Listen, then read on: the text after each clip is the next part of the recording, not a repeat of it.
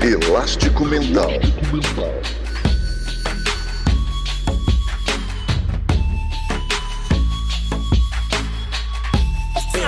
Elástico Mental. Olá, seja bem-vindo a mais um episódio do podcast Elástico Mental. Eu, Guilherme Tadeu, estou aqui com Lucas Nepomuceno para conversar sobre cultura. Lucas, cultura pode ser tanta coisa, não é? Tudo bem? Olá, Guilherme. Olá, amigos e amigas do Elástico Mental. Cultura pode ser muita coisa, Guilherme. Cultura pode ser tudo, inclusive cultura pode ser nada. Esse é o grande elástico já da cultura. Ela nos pega desprevenido e nos convida a pensar, a refletir, a debater.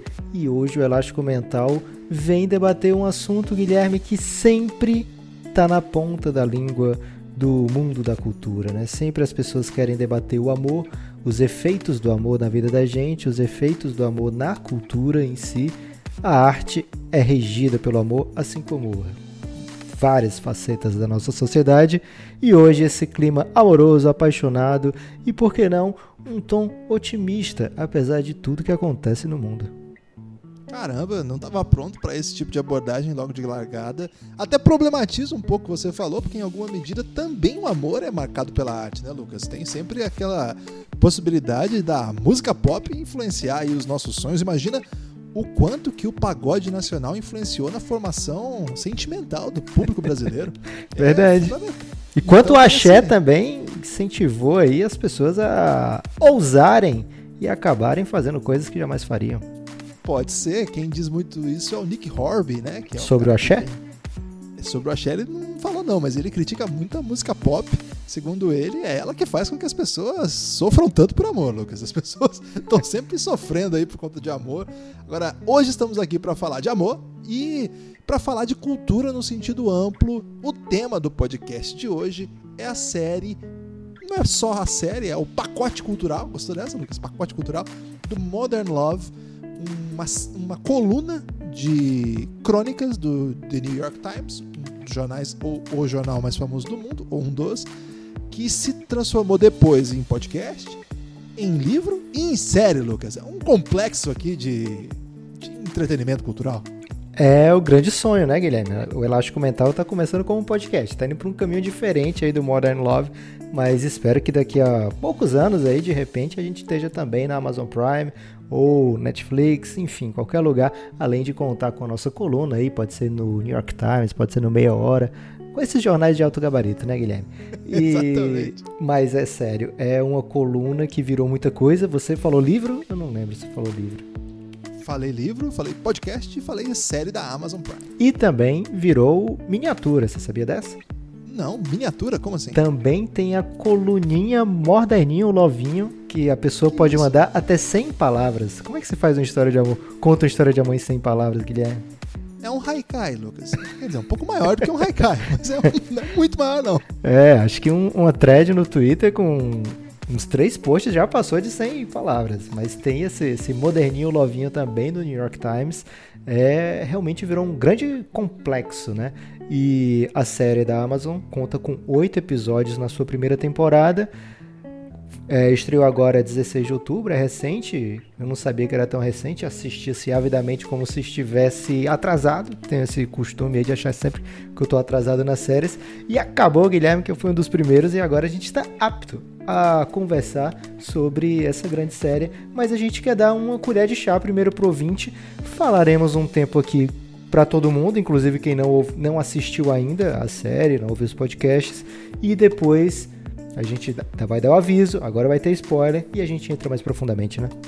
Exatamente, você que não conhece a série, não vai assistir, calma, espera aí, fique conosco. A hora que a gente for começar você a falar Você pode até pensar que não vai e de repente ouvir aqui e achar que vai.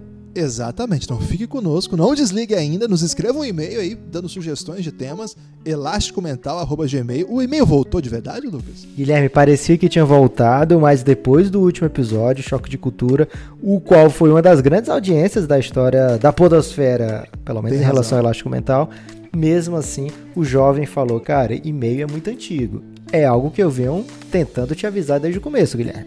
Não, o, o jovem tem que me ajudar no programa de hoje não vamos ler os e-mails porque não teve quórum. Teve alguns, sim. Um abraço para todos que mandaram. Mas não teve quórum pro Elástico trazer aqui as leituras. Então, elástico mental. Mas quem mandou vai ser somado e no caso, caso no futuro a gente receba e-mail que dê quórum, a gente lê aqueles antigos também. Ótimo. E assim, é, enquanto isso, enquanto as pessoas não mandaram e-mails, choveram mensagens no Twitter, no grupo Giannis, um grupo paralelo que tem no Telegram, que discute assuntos diversos, entre eles cultura. Ok? Sim, posso falar assim? Pode falar sim. Choveram mensagens de pessoas tentando burlar a ideia do e-mail, Lucas. Muita gente então mandou no Twitter, mandou nas redes sociais, de modo geral. Um abraço para todo mundo que participou de verdade. Ficamos muito felizes com a audiência, mas ficamos tristes pela, pela baixa. Coube numa mão, Lucas, o número de e-mails que chegaram. Talvez duas, não foram muitos. Então, escreva aí pra gente, elásticomental.gmail. O jovem quer o contato imediato, Guilherme. Ele sabe que o e-mail é, é uma coisa que vai demorar muito a ser ouvido. Mas é que nos últimos aí foram, foram chuvas de e-mails, Lucas. Fiquei, fiquei sentido. Devo dizer isso aqui. Então, elásticomental.gmail, mande aí sugestões de podcasts ou comentários culturais de modo geral, dicas de livros, dicas de filmes, por que não, né? Dicas aí de discos novos que saíram. Temos muitas possibilidades aqui para discutir ao longo dessa produção de conteúdo do, das organizações Café Belgrado. Pode ser meme? Elástico Mental. Eu sou contra, Lucas. Estou meio cansado de meme. Em 2019 acho que cansei de memes. Ok.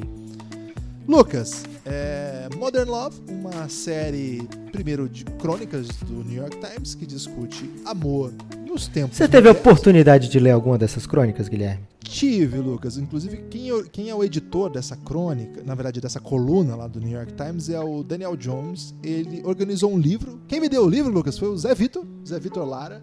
Um grande abraço para ele. É maiores historiadores que esse país vai ter. Ele já é historiador, mas ainda não foi assim amplamente difundido. Então tô aqui trazendo em primeira mão essa informação. E ele me deu de presente esse livro. Te emprestei. Você gostou? Excelente livro, Guilherme, mas só li por enquanto as colunas sobre é, o que conversaremos, que é a série. É verdade. É, Para quem quer ler os, os textos que nós estamos mencionando aqui, no Wikipedia mesmo da série Modern Love, tem o link para cada uma das colunas. Um ótimo trabalho aí do pessoal que edita a enciclopédia livre do Wikipedia. Que, olha, Lucas, muitos alunos meus usam o Wikipedia, eu fico muito revoltado, mas nesse caso aqui eu queria mandar um abraço para todo mundo que edita aí o Wikipedia, porque é um trabalho primoroso mesmo, nesse caso, muito bom. E linka você diretamente para a página do New York Times, onde tem a coluna de cada um dos episódios aqui mencionados. Só que o, o New York Times tem a pegadinha, Lucas. Só pode ler cinco textos por CPF. Por autor, é por CPF, por e-mail. Então é melhor ler o livro mesmo, tem à disposição aí. É muito legal mesmo. É, serviu como apoio para a gente conhecer um pouco melhor as histórias. O podcast também é bem interessante, esse é aberto, né? Fácil acesso, Modern Love também. E tem a leitura inglês. do episódio no podcast. Tem também isso, né? Que é o tipo de trabalho que eles fazem lá no podcast. É, o, a coluna é muito antiga e tem até novas versões aí, como o Lucas disse. 15 anos tá chegando, cara. 15 anos. E assim, são muitas histórias, eles selecionaram algumas para comporem o livro, e claro, dessas, assim, algumas mesmo, bem, grupo bem menor, oito apenas, para compor essa série. Lucas, de largada eu devo dizer duas coisas. Posso fazer dois, assim, dois apontamentos antes é denúncia? de discussão? Não é denúncia, é aviso de incêndio. Ok. Não é bem aviso de incêndio, é um aviso só. Primeiro, avisamos de Fleabag antes que Fleabag fosse famoso. Então fiquem atentos aí, que isso aqui pode se tornar uma grande pira aí e você tá por dentro antes dos outros. As pessoas gostam disso hoje, Lucas. As pessoas são hipsters. Ok. É o falso hipster, né? O hipster que quer ser mainstream, ele não é hipster, Guilherme. Boa, boa. Bom ponto, não tinha pensado nisso. Agora, o segundo ponto, Lucas. É, nós não somos patrocinados pela Amazon, embora seja a segunda série que nós apresentamos ao público aqui e nem tô seguro que a Amazon faz um trabalho maravilhoso de séries. Na verdade, boa parte das coisas que a Amazon faz nem me agrada tanto assim, tem que dizer. Mas em Fleabag e nessa aqui, já digo de largada, acertaram em cheio. Gostei muito da experiência, Lucas. Então, para quem não assistiu ainda, sugiro que assista. Vale a pena, né, Lucas? Para começar assim, para aquele que não viu ainda, por que, que você acha que a pessoa pode assistir esse programa? Para quem é indicado esse programa? Guilherme, é indicado para todo mundo que tem coração, né? São oito episódios, as histórias. Já dá uma reduzida boa, né? Já deu uma, uma limpada aí no grupo. É, a pessoa tá vários desligando imediatamente. Esse... é, não, quem escuta o Elástico Mental certamente tem um grande, belo coração. Mas é, são oito episódios independentes. Olha que beleza, cara. Oito episódios independentes um do outro. Você pode assistir na ordem que você quiser. De repente você dá uma olhada aí no casting e vê que, caramba, tem um episódio com a Anne Hathaway. Quero assistir imediatamente. Aí você pode assistir primeiro dela, não tem problema. Não indico, Guilherme, porque eu guardaria isso aí mais pra frente, mas tudo bem. É, então, você pode assistir a hora que quiser, qualquer um dos episódios, de até 35 minutos no máximo, Guilherme. Variando ali, a maioria por volta de 30 minutos. Olha que delícia, né? Uma coisa que você resolve rápido. É, eles são leves em sua maioria, mas todos são, pelo menos quase todos, te deixam refletindo mesmo depois que acaba, né? A ideia do Modern Love é justamente essa, te fazer pensar sobre esses episódios. São episódios é, que falam sobre a vida de pessoas comuns, talvez não tão comuns, mas pessoas que poderiam ser qualquer um de nós e que passam por problemas que muitos de nós passamos também, ou problemas ou situações inusitadas, ou simplesmente situações amorosas, decisões, enfim, coisas que são fáceis de você se relacionar. São coisas que você pensa, caramba, já passei por alguma coisa dessa, ou conheço alguém que passou por uma dessa. Então, histórias da vida real, lógico que, Guilherme, fazendo ressalvas. São histórias. Quando essa história sai da vida da pessoa para uma coluna, normalmente já é possível que exista uma floreada no meio do caminho, e saindo de uma coluna para as telas, certamente vai ter ainda mais é, pontos de romantização, digamos assim, né? Talvez um personagem que seja super valorizado, mesmo que esteja tomando uma atitude questionável. Enfim, é lógico, estamos falando de um produto de entretenimento, mas ao mesmo tempo é fácil de você se relacionar com as histórias daquelas pessoas e é fácil de você se emocionar, Guilherme. Dá para contar, lógico, todos os episódios são apenas oito, então não são tantos episódios assim, mas poucos desses episódios, poucos dentre esses oito, não foram suficientemente tocantes para é, de repente tirar uma lágrima ali daquele ávido telespectador, né? Então são todos episódios em sua maioria tocantes que te fazem refletir, que te fazem pensar até no que você faz na sua vida, em como você se relaciona com as pessoas. Então é indicado para as pessoas que gostam de se tornar pessoas melhores constantemente, Guilherme. Esse é meu hot take aqui. É, é emocionante, mas não te não chega a ser doloroso, né, Lucas? É importante pontuar isso, assim. Porque às vezes a pessoa quer, na cultura, ter um momento ali de, de prazer, assim, até de reflexão, mas não quer sofrer. A vida já é sofrida, né? Assim, emprestar alguns sentimentos a em algumas situações que você não estava prevendo, de repente você tomar distraído e tá ali absolutamente arrasado, às vezes a pessoa não quer isso. Então, de fato, são coisas tocantes, mas que é, é bem leve, do, de modo geral. Mesmo quando os temas são muito, muito pesados, e tem temas pesadíssimos aqui, ele toma o cuidado e ao conhecer as obras, é, as crônicas, a gente até percebeu que foi um cuidado até estratégico mesmo, de suavizar boa parte das coisas mais hardcores que as crônicas traziam. Então tem um pouco esse cuidado. Eu já dou esse, esse ponto de partida, então, para sugestão. É, a ideia aqui é tentar vender a ideia que a pessoa é, assista, né, Lucas? Mesmo sem ganhar nenhuma comissão aqui da Amazon. É porque falo, falo a verdade isso. é a seguinte, Guilherme. As pessoas só vão indicar esse podcast para as outras pessoas se forem indicar a série junto. Não adianta você dizer, ah, escuta aquele Exatamente. podcast lá sobre Modern Love, mas a série é uma merda. Aí não vai e até um arrojo nosso aqui fazer isso sobre uma série que 200 pessoas assistiram até agora, Lucas. Então, é possível que nossa audiência sofra abalos depois de um episódio tão marcante aí, com uma audiência tão maravilhosa quanto foi do Choque de Cultura, mas estamos aqui para ousar também, né, Lucas? Aqui é não é só fanservice, não. Aqui é podcast ousadia, Guilherme. Exato, aqui é podcast Verdade. compromisso. É, não achei a palavra melhor. Mas, Lucas, é, adicionaria ainda como sugestão o tempo, você falou, acho que é muito interessante mesmo. A gente está numa rotina sempre muito pesada e às vezes meia hora é tudo que a gente tem mesmo. Às vezes a gente não consegue. A gente acabou de assistir. O, você terminou o Irishman do, Nem comecei ainda, Guilherme. O Irishman é um filme novo do Netflix. Saiu primeiro no cinema e agora na Netflix. E ele tem a duração, mesmo sendo um filme, tem a duração do Modern Love inteiro. Então fico meio com o pé atrás. Quase isso. Três horas e meia. É, é maravilhoso, é incrível. É sério mesmo. Eu usei ele de contraponto assim. Acho que vale. Todas as três horas e meia que você empreender nesse filme valem. Mas de fato tem gente que não tem essas três horas e meia, vai ter que esperar o final de semana, e às vezes você tá aí numa, almoço, numa folga do trabalho, de duas horinhas ali, que voltou e não tem o que, o que fazer. Vai ficar no Twitter? Vai ficar no Instagram? Já Pode ser se for para mandar mensagem para Elástico Mental ou para o Café Belgrado tá liberado. Mas se não Sim. for isso, aí não tá liberado não. De repente sobra meia horinha aí do dia, aquela um pouquinho antes de dormir, já já assistiu ali a sua a sua atração favorita, seja lá o que for. Então meia horinha dá, sabe? Então isso é uma coisa que eu acho que vale. Outra coisa, Lucas, excelente para assistir com conja, né? Cinco estrelas para assistir com conja, esse, essa experiência, não é? É, com conja, sem conja ele com cônjuge é bom, Guilherme, porque sempre as coisas são melhores quando você faz ao lado da pessoa amada, né?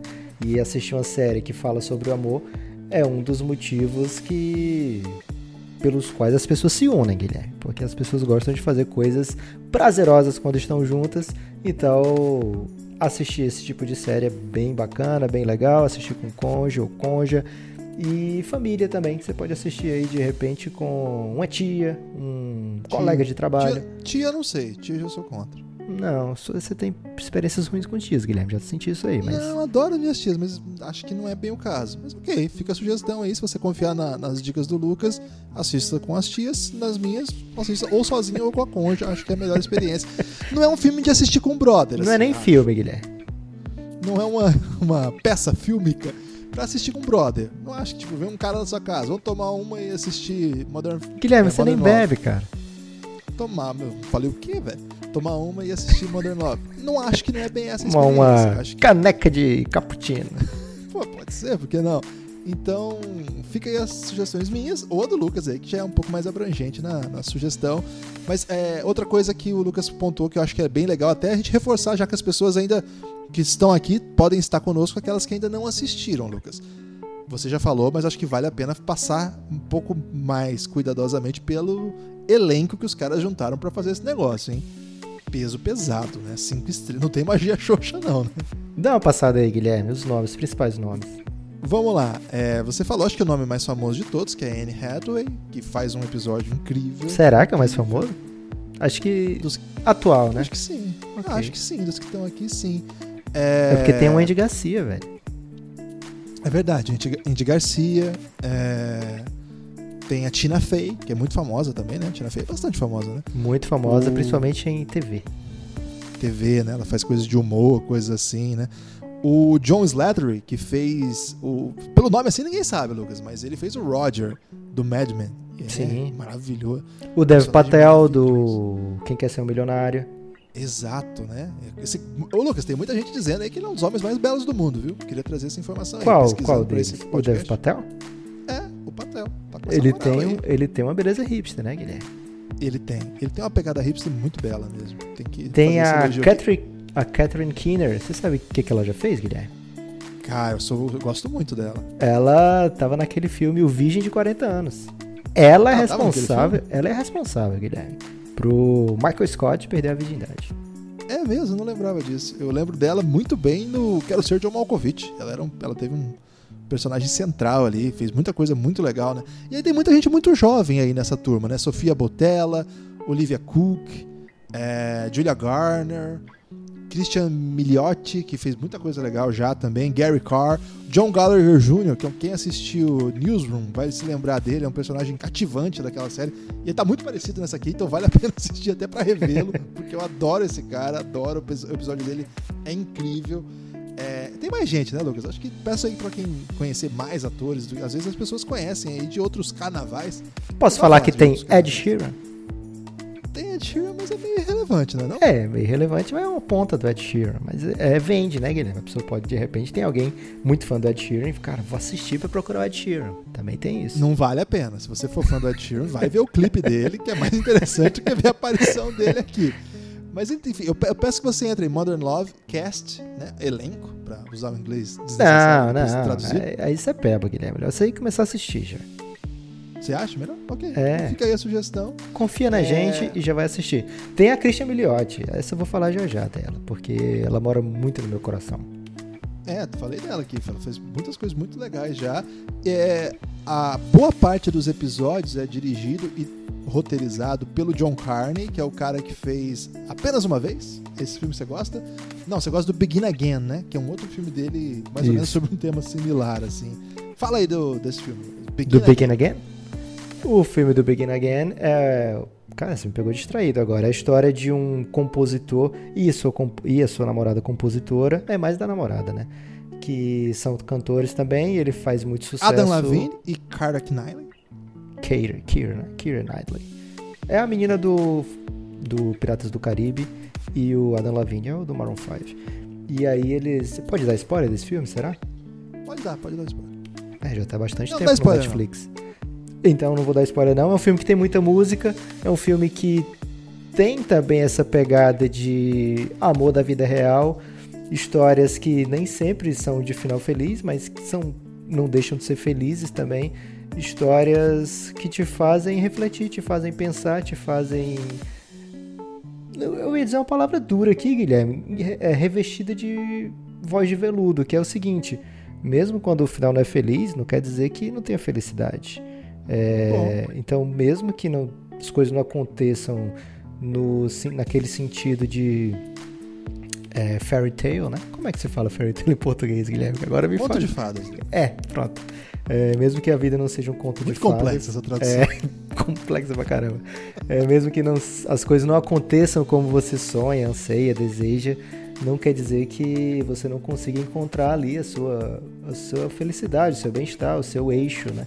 Então, é uma maneira de, de ver a vida, talvez, desse diretor, que acabou se transportando um pouquinho também para essa série. Eu acho que tem suas similaridades com o, o filme Begin Again.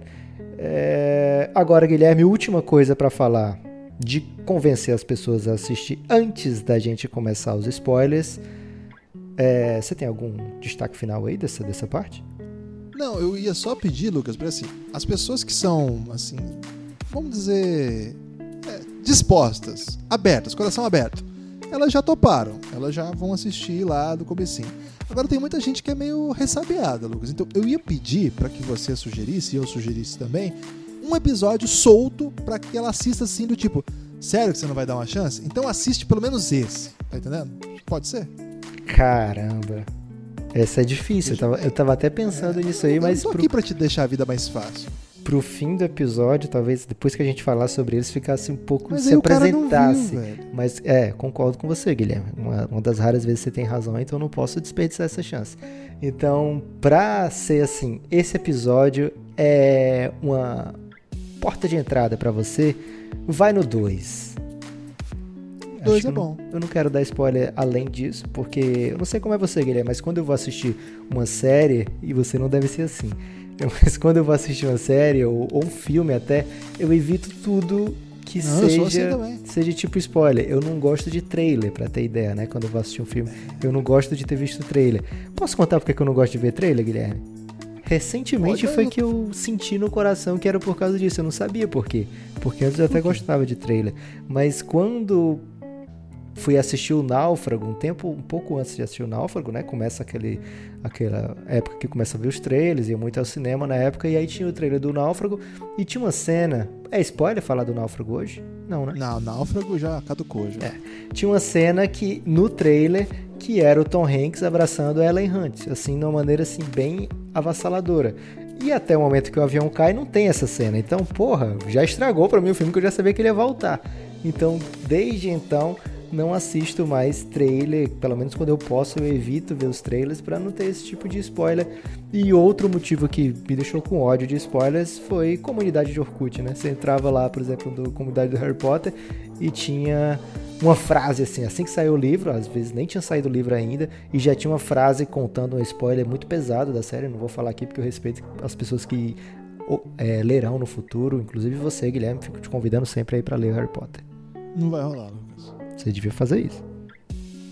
Ok. Mas concordo contigo, viu? Tô, sou muito irritado com os trailers. Acho que piorou, cara, recentemente. Os caras estão fazendo uns trailers de 3 minutos que conta quase tudo que acontece, assim, pra, pra contar a trama. Mas gostei da sugestão. O 2. É, vou dar outra sugestão, porque às vezes as pessoas sabem que o Lucas pode botar você em roubado, embora não seja a situação dessa atual. Mas eu sugiro. Eu preciso contar aqui. Deixa eu ver aqui no meu. Só não pode ser o 8, né, velho? Não, é o 5. O 8 é proibido pra você começar. A gente O falou que podia começar por qualquer um, mas por favor, não comece pelo 8. É, acho que até que não assim, não inviabiliza, mas é melhor, melhor não, assim. O 5, Lucas, é o 5. Vou falar só o número também, você sabe qual que eu tô falando agora. É a minha sugestão para caso você queira, Pacheco, Guilherme. pode ser, tem a ver. Vamos lá então agora? Pode encerrar a parte sem spoiler? 3, 2, 1, Ah, só rapidinho, rapidinho, Lucas, rapidinho. Desculpa. Porra, agora fudeu, porque o cara já desligou, Guilherme. Não, não desligou não. Ele voltou porque ele viu minha, minha atenção aqui. Nós vamos aqui episódio a episódio. Ou seja, você pode assistir o primeiro e voltar. E ir voltando de pouquinho. Isso não é uma estratégia, Lucas, mas pode aumentar nossas estatísticas, porque as pessoas podem ouvir em lugares diferentes. E isso pode se tornar o podcast mais ouvido da história. Caramba, Guilherme, você é um Não tinha engenhoso pensado. Pensador frio e calculista. Mas me ocorreu agora, apesar de toda essa engenhosidade fria e calculista que me toma. Então vamos lá, Guilherme. O primeiro, quando o porteiro é o seu principal homem. Essa seria a tradução, Tradução literal. a tradução literal da, da When the doorman is your main man. É que é tipo quando o porteiro é seu padrinho, dá pra dizer isso, né? É, é uma história que tem a Kristen Milioti. Ela é a mãe do How I Met Your Mother. Não é spoiler falar de How I Met Your Mother mais. Até porque quando começou a última temporada ela já aparece logo no começo, então não tem surpresa nenhuma assim que ela é a mãe. É, ela no How I Met Your Mother ela vai muito bem nesse papel e consegue cativar assim a audiência de uma maneira que parecia incrível, assim, porque foram sete temporadas antes de aparecer a mãe no How I Met Your Mother e quando ela aparece você sente que é a pessoa certa ali, você sente que é, é pronto, tá resolvido o problema da mãe. Tinha que ser a Kristen Milioti, ela vai muito bem nesse papel e nesse papel desse episódio do, do Modern Love, ela também vai um pouco nesse sentido de uma pessoa que você gosta muito fácil, basta você olhar para ela, você já cria uma empatia muito grande. A história é um pouco bizarra, mas a coluna sobre essa história também é, né, Guilherme? É verdade, assim. Essa é uma história peculiar. Já começa assim a série. É muito legal, né, Lucas? Que começa de um jeito esquisito, assim. Acho que é- é- nesse caso foi do- dos episódios que mais fez jus à coluna, assim. Teve uma outro, é, outra estratégia aqui e ali, né? Mas de modo geral, Sabe uma coisa que me irritou, Guilherme, em relação à O coluna? ah, O porteiro na coluna, o nome dele é Guzinho. Guzinho. E no episódio colocaram Guzmin, cara. Qual é o problema do nome do cara? ah, não, Guzinho ia ficar muito feio. Vamos botar Guzmin. Caramba, que maldade, Teve isso, velho. Eu não notei isso. Isso me irritou chamam ele muito. de outro nome? É sério isso? É Guzmin na série. Acha? E no, na coluna. É, na coluna é Guzinho. É, no- velho. no- Por que, que fizeram isso? cara? Não faço tô puto. ideia, cara. Fiquei muito irritado. Caramba, já, já, já, já quero mandar palavras duras aqui. É, o, o Guzinho do- da coluna é engraçado, que a coluna tem menos tempo, mas ele pareceu um personagem melhor trabalhado na coluna também, né? Assim, ele é um cara. Você sabe mais do background dele, né? Conta assim. Que o cara foi preso na Albânia por. Mas isso ela fala lá no começo. do- do- Você tem que assistir de novo, Guilherme. Ah, é? Vou receber palavras duras. É, porque essa parte aí fala bem também.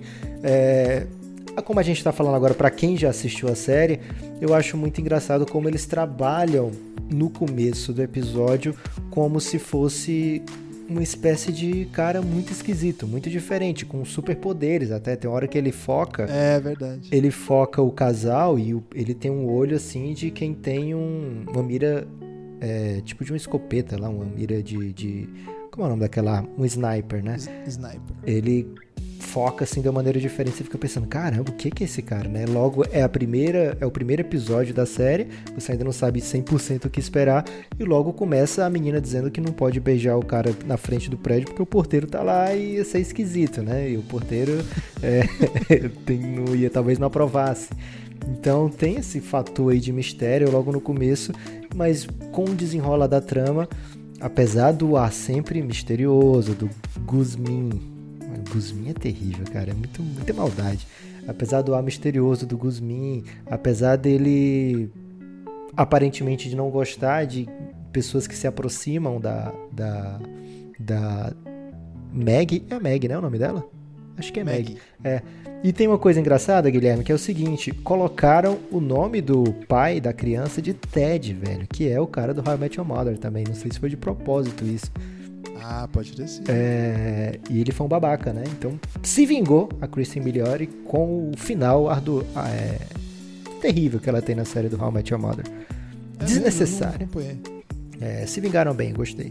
Que é, o Ted era um grande babaca. É, então, Guilherme, o Guzmin, ele tem esse ar de porra, será que ele tem superpoder? O que, que esse cara é, né? E com o desenrola da trama, vai mostrando que o grande superpoder dele, na verdade, é a empatia, a capacidade dele de sentir é, afeto por aquela família, né? Por aquela. Na, na, na TV, ele já é da família dela há bastante tempo, né? Assim, já trabalha no prédio para a família dela desde que ela era pequena e acaba ficando também na vida adulta, quando ela tem a filha, inclusive, e a amizade vai se fortalecendo. Na série você no começo não entende muito bem essa amizade, parece mais alguma coisa assim, um tanto esquisita. Na coluna não, não chega a ser dessa maneira, né? Talvez por isso você falou que sentiu ele melhor trabalhado na coluna. E como ele ajuda ela nos momentos difíceis, não só com o trabalho manual, mas principalmente com o suporte emocional. Porra, essas, esse episódio já me quebra de cara. Pois é, cara. Esse episódio é, é estranho, Lucas, porque esse foi o único dos, dos episódios, já tô dando um pré-spoiler, que de fato eu chorei, assim. Me derrubou mesmo, assim. Cara, eu não entendia bem o motivo. Eu falei assim, cara, por que eu tô chorando nessa porra? Não ficou muito claro para mim qual foi o ponto, assim. O que, que, que aconteceu? Foi aí que eu falei, caramba, essa série é diferente, cara.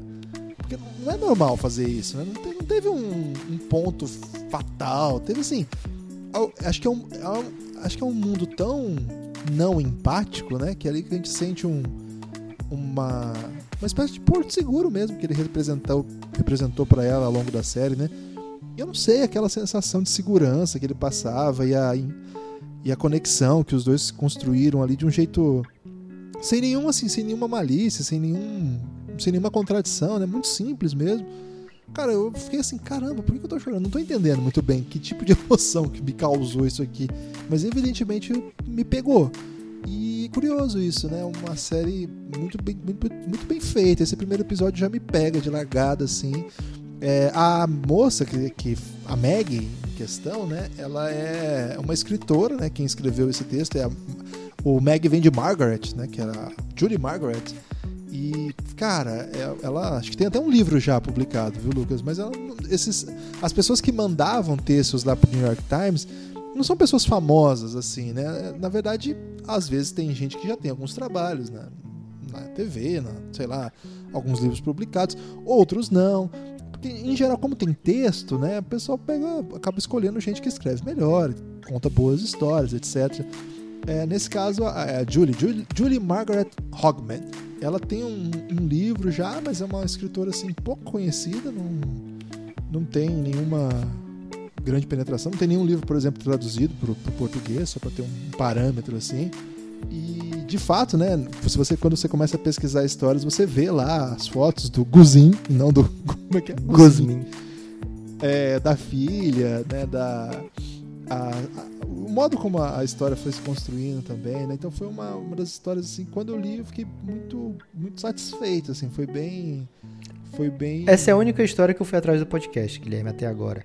Até é pretendo ouvir as outras, mas lá no podcast eu queria ouvir é, a Julie falando sobre É Julie, né? O nome dela? Acho que é. Julie, é Julie Margaret, por isso Maggie. É, ela falando sobre essa relação, ela conta e também tem a participação do Guzin, né? O Guzin liga, eles falam, ela, ela mora na Califórnia agora, ele mora em Nova York e eles falam, se falam durante no meio do podcast. Eu achei bem, bem tocante, bem legal essa história super improvável e que já dá um belo cartão de visitas para a série.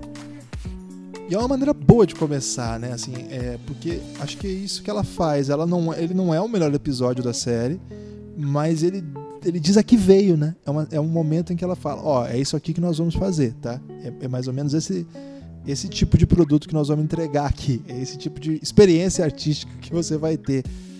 E, cara, quando você assiste esse, você fica assim: ok, isso aqui é uma coisa boa, eu quero ver os outros. Aí você passa para os outros. E o segundo, Guilherme, eu exijo uma recontagem. Ô louco, palavras duras? Não, exijo recontagem porque não pode esse episódio ter meia hora. É impossível, cara. Como é que eles conseguiram fazer aquele episódio? Porque são duas histórias, né, cara? É bizarro que eles desenvolvem bem os personagens, assim, na medida do possível, lógico, né? São, são histórias de quatro pessoas em meia hora. Mais do que quatro pessoas, né? Porque ainda tem cônjuges e tal. É... Eles desenvolvem muito bem aquelas duas relações, né? E uma terceira relação que é da escritora com o, o nerd. Como é que a gente chama o nerd? Pode chamar nerd? Hoje em dia é bom ser nerd, né? Antigamente não era. Você pode falar que é o CEO, o CEO do aplicativo. É, então tem ainda essa terceira relação que é da escritora com o CEO. Cabe, velho, em 30 minutos, deve ser, sei lá, uns 32, 33, não sei bem. Eu achei. 31 minutos. Eu achei um grande feito que eles fizeram nesse episódio. Até por isso, um dos motivos aí porque eu acabei indicando pra pessoa começar por ela, porque são duas histórias em uma. São duas histórias em uma. É, que, claro, evidentemente se entrelaçam. É, eu gosto dessa história, gosto bastante, assim. Não é meu episódio favorito também, não. Mas, cara, ele consegue mostrar algumas coisas bem legais. Eu acho o, Patel, é Patel, deve falar de outro jeito, né? É muito mais legal Dev Patel. Você fala rápido Dev que Patel. quando a gente tá errado, a gente fala rápido que resolve. Dev Patel. O, o Patel, é, ele, cara, ele é muito carismático, né? Ele aparece e ele toma conta da cena. Esse é uma das. É difícil fazer isso, né? É muito difícil fazer o que esse cara faz. E todo filme que esse cara faz, ele acaba sendo o, o cara da, né, o cara que dá zorra toda, pra usar um palavrão aqui, absolutamente desnecessário nesse contexto. A história em si, Lucas, é assim, não vou dizer que teve assim grande comoção, não. Vou ter que mandar isso aqui. E é uma Mas história aqui... bem mudada, né? Daqui a pouco a gente fala do é verdade. Então, eu não acho que seja uma trama muito original, assim, não tem, não tem uma, é, a gente começa com uma, uma história de um porteiro que acaba sendo meio central para que né, a personagem principal seguisse a vida, topasse ter a filha, sentisse bem naquela situação. Tá? É uma história bem é, peculiar, né? O porteiro como o, portador do amor ali desse caso. Agora, nesse segundo aqui é uma história mais coordenada, né? Um cara super bem sucedido vai dar uma entrevista para uma repórter e a repórter também vinha de uma outra história e aí ela conta para ele a história dela e ela ele isso no, na série, né? Ele vai se sente motivado a a ir atrás da, da mulher que seria o seu grande amor, assim. Tem, tem uma certa demagogia, assim, um pouquinho fora do tom. A ideia de ser um dono de um aplicativo que dá uma entrevista e que ali ele para e pensa: nossa, eu sou. É, eu, eu uno tantas pessoas e eu estou só tem uma demagogia que não casa muito com essa série, nessa história aqui. Ok, mas, mas essa parte é rolou. É bom, essa né? parte não é inventada, é. né? Eu acho que eu acho que é uma história tão boa, de modo geral, assim, que sustenta, assim, mesmo sendo uma coisa meio. É um clichêzão, mas os clichês existem porque, evidentemente, as pessoas se identificam com eles, né? Esse, mais do que todas as outras histórias da série, eu acho. Esse é aquele clichê, Guilherme, porque tem várias saídas daquele clichê, várias alternativas, né? Quem não passou por essa situação de ficar imaginando como seria o futuro com aquela pessoa, né? Aquela pessoa, aquela que fugiu, digamos assim. Aquela pessoa que você por um momento se viu casando, construindo sua família e de repente acaba, às vezes por um motivo que você não consegue explicar depois de dois, três anos por que que acabou e você fica repensando o resto da sua vida, como é que poderia ter sido, né? Acho que isso muita gente passa por isso. Essa é uma das, das facetas da história. A outra faceta é alguém que conheceu rapidamente uma pessoa e na, naquele momento em que conhece é tão intenso, é tão é, te toca tanto, é tão profundo que você caramba, isso aqui vai ser para frente, para sempre, velho. Isso aqui é o que eu tava procurando. E não rola também, né? Então são duas histórias assim muito fáceis de ter acontecido com você ou ter acontecido com alguém que você ama, alguém que você gosta, alguém da sua família.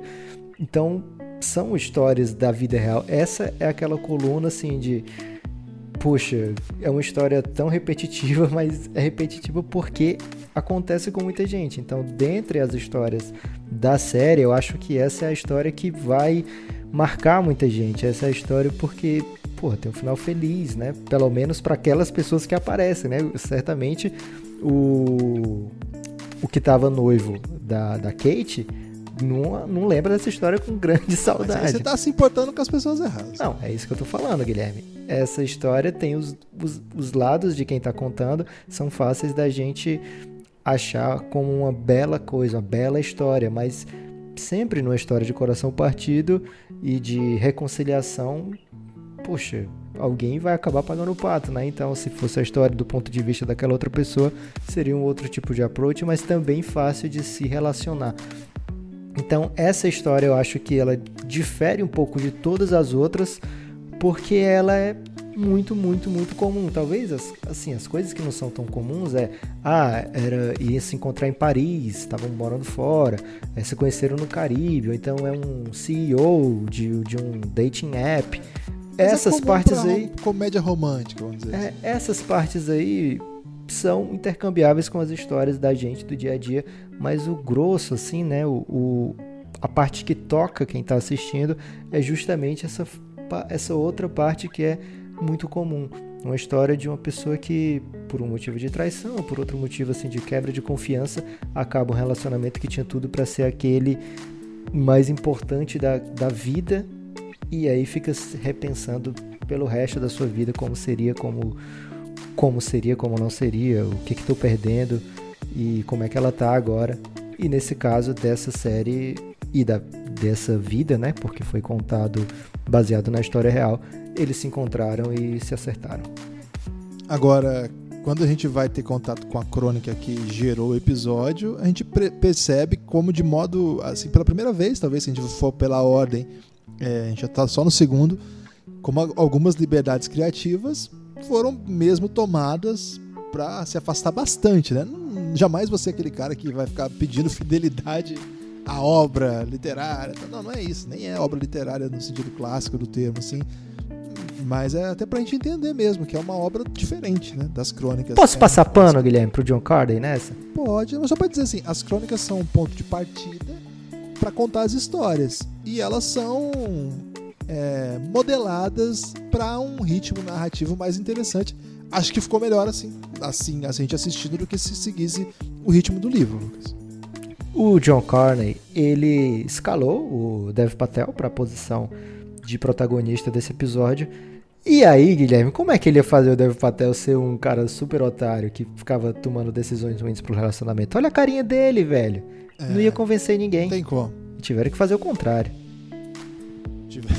Foi essa a sua passada de pano? É. Aqui também a gente nota, né, que é, o Dev Patel não fazendo um papel de indiano, que as pessoas adoram botar ele fazer indiano. Aqui ele faz o papel de um CEO. Se você vai ver o, o cara que é o CEO mesmo lá da, da, empresa do aplicativo de namoro, ele é, é sei lá. Caucasiano caucasiana. É, excelente. Não é a origem indiana, que é, quando eu fui até ler a história, eu, eu pensei, né, no meu meu costume de vê-lo nesses papéis, né? assim, que ele interpretaria de novo um indiano que era. Porque os indianos são muito bons em criar aplicativos, viu, Lucas? Eles são brilhantes nesse ramo aí também. Entre outros ramos que eles são muito brilhantes. Mas nesse caso, não. Nesse caso, ele estava é, interpretando alguém de uma origem étnica que não é comum que ele interpretasse. Um outro ponto interessante também para notar esse como que foi construído mesmo. É um cuidado né? que eles têm de ser uma série inclusiva, né? Como são histórias assim que são fáceis de se relacionar com todo mundo, então não faz diferença pro papel se é um indiano ou não. É como na maioria das vezes da vida não faz diferença, as pessoas que enxergam essas diferenças. Exato. É, então eles fazem isso diversas vezes na série, né? Se você for procurar as pessoas da vida real, a maioria dos episódios é fácil de achar as pessoas sobre quem o episódio está falando. É, muitas vezes eles mudam a etnia, etc. Mas para justamente ser uma série que, ó, pode ser sobre qualquer um, gente. É, muito bom. Vamos pra terceira? Vamos pra terceira, Guilherme. É o terceiro. Acho que esse é o ponto que hum. joga você. Joga na sua cara, tipo, cara, essa série aqui você vai lembrar para sempre. Acho que foi esse. Esse episódio é o mais marcante. É. Depois que eu assisto esse episódio, eu falo, Guilherme, vamos ter que fazer um episódio para um episódio de Elástico Mental para cada episódio dessa série. É, acabei não topando essa iniciativa aí do Lucas, embora é, acho que fizesse sentido sim. É... O Lucas, esse episódio é pesado, né, cara? Esse episódio é uma pancada mesmo. Não é um episódio simples, não é um episódio fácil. É... Acho que é discute esse tema, um episódio, a pessoa já está ouvindo, já sabe do que se trata, né? Um episódio sobre uma doença mental do nosso tempo, né? Não só do nosso tempo, mas enfim, ela é a protagonista é bipolar. Inclusive a escritora, né, que, que manda essa crônica para o jornal, ela tem até um livro publicado em português e esse está fácil de achar, eu vi até na estante virtual. É a Terry Channing e chama o livro chama Bipolar, se eu não me engano o título é esse, mas só só procurar lá Terry Channing que você acha. Ela é uma escritora que tem é bipolar e tem escrito muito sobre isso e no, no, tom mais ou menos do que foi esse episódio. E a crônica também é muito forte. E o episódio, Lucas, é um episódio poderoso, né? Porque ele narra. Eu nunca tinha, assim, eu já assisti muita coisa com esse tema, mas eu nunca tinha, sido, nunca tinha visto ele sendo tratado desse jeito, assim. A, achei, assim. Não sei nem descrever como que eles trataram, assim, porque foi, assim, uma uma estilística que tentava é, explicar, né, assim, a, o sentimento do, do, bipolar, assim. E assim, eu não sou bipolar, assim, não, não, tô próximo dessa, dessa doença, mas é, senti, eu senti coisas muito pesadas nesse episódio, assim. Foi um episódio que eu não saí dele igual eu entrei, não, assim. Não digo que sair melhor também não, foi uma experiência artística pesada essa. Como é que você lid... como é que você tratou esse episódio? Como é que você recebeu esse episódio? Então, Guilherme, diferente da coluna que logo de cara ela fala sobre a sua condição, o episódio não. O episódio esconde isso aí até o momento que ele quer mostrar, né? Então começa com a Anne Hathaway assim brilhando e brilhando até literalmente, né, usando roupas brilhosas, etc, se colocando assim como uma pessoa que vive uma vida de fantasia, né? Isso é até retratado num musical que ela tem ali quando ela vai para aquele supermercado no começo do episódio, tudo ao seu redor assim muito colorido, muito vibrante, muito brilhante e ela vivendo uma vida. Até meio irritante. É, assim. Você fica pensando, cara, pra onde é que vai esse episódio aqui, né? E aí. Que trabalho da Anne Hathaway nesse episódio também. Puta merda, velho. Ela, eu acho que ela vai ganhar algum prêmio, Guilherme, por esse episódio. Ela é muito. Ela, cara, ela sempre brilha, velho. Na Cara, eu, quando eu vi o Diário da Princesa, eu não imaginei que ela se, se tornar esse monstro artístico. Okay, mas isso aí foi 15 anos. mas ela já conquistava corações, Guilherme, naquela época. Ela sempre, okay, sempre teve seu No Miseráveis, Os Miseráveis, ela fez um negócio incrível lá. Fez uma das protagonistas, assim. Acho que ela já é uma das grandes atrizes. Certamente. Assim, e aí, é, quando o episódio quer mostrar opa, agora esse é meu outro lado. Esse é mais um episódio assim que você não acredita que tem 30 minutos. É, te atinge assim de uma maneira que você fica agonizando junto com o personagem, né? É, aquele momento em que ela não consegue atender, que também tem na coluna, né? Também é retratado na coluna, não consegue atender aquele que podia ser o amor da sua vida, que aparentemente ia ser. Olha só de onde é que a gente vem, né? A gente vem de uma história super bonita lá no primeiro com o porteiro, que tem um final feliz, assim, muito feliz, porque é, ele vai além do que está na coluna, né? Ele já coloca como uma pessoa que resolveu todos os problemas da sua vida lá no, no episódio, na coluna, ela ainda deixa espaço para que aquilo vá acontecer ainda. Mas no episódio super resolvido. O episódio 2, poxa vida, todo mundo se dá bem, né? O, o Dev Patel a jornalista acaba saindo do seu casamento e encontrando já um relacionamento que lhe deixa satisfeita. O Andy Garcia consegue retomar com sua esposa e encontra um caminho também de felicidade dentro do seu casamento. Você tá dando spoiler, Lu. Mas agora não é mais spoiler, todo mundo já viu, Guilherme. Ah, ok. Eu confundi Andy Garcia com, com outras Ih, rapaz. É, então, vem nessa. Mas também nem foi spoiler. vem nessa sequência de um, dois, e aí chega o três. Você fica pensando, não, o Jeff vai tirar a Anne Hathaway dessa enrascada, né? Ele vai ser aquela pessoa que vai conseguir quebrar essa barreira entre, entre a Anne Hathaway e as outras pessoas que não sabem da sua condição, né? E quando não vai acontecendo, vai passando episódio e não vai acontecendo, cara, aquilo ali dá uma agonia. A minha filha é autista, então ela tem um tipo de, de de condição que no futuro pode afetar os seus relacionamentos, né? Já afeta hoje, ela com 4 anos, no futuro também pode afetar. Então, é, a doença mental, o, o, a atipia, né? Hoje em dia é muito mais comum na vida das pessoas, muito mais comum de ser até retratada, até entendida, até compreendida e ao mesmo tempo vai aparecer cada vez mais na TV, né? Tem o Atípica, uma série brilhante, quem não assistiu ainda, procura no Netflix, é, cara, acho que é, é a minha nova série favorita de todos os tempos. Em breve pode mudar, tudo bem, mas é também trata sobre dificuldades no caso lá, principalmente do autismo. Nessa série, no Modern Love é sobre a bipolaridade e pelo que a, a, moça relata, a dela é mais severa do que a comum, né? Eu tenho amigas bipolares, não sei se tenho amigos, mas amigas certamente que falam comigo sobre o tema. É, ainda não conversei sobre o episódio com ela, vou conversar. Quero saber a opinião dela sobre o episódio, acho que ela ainda não viu.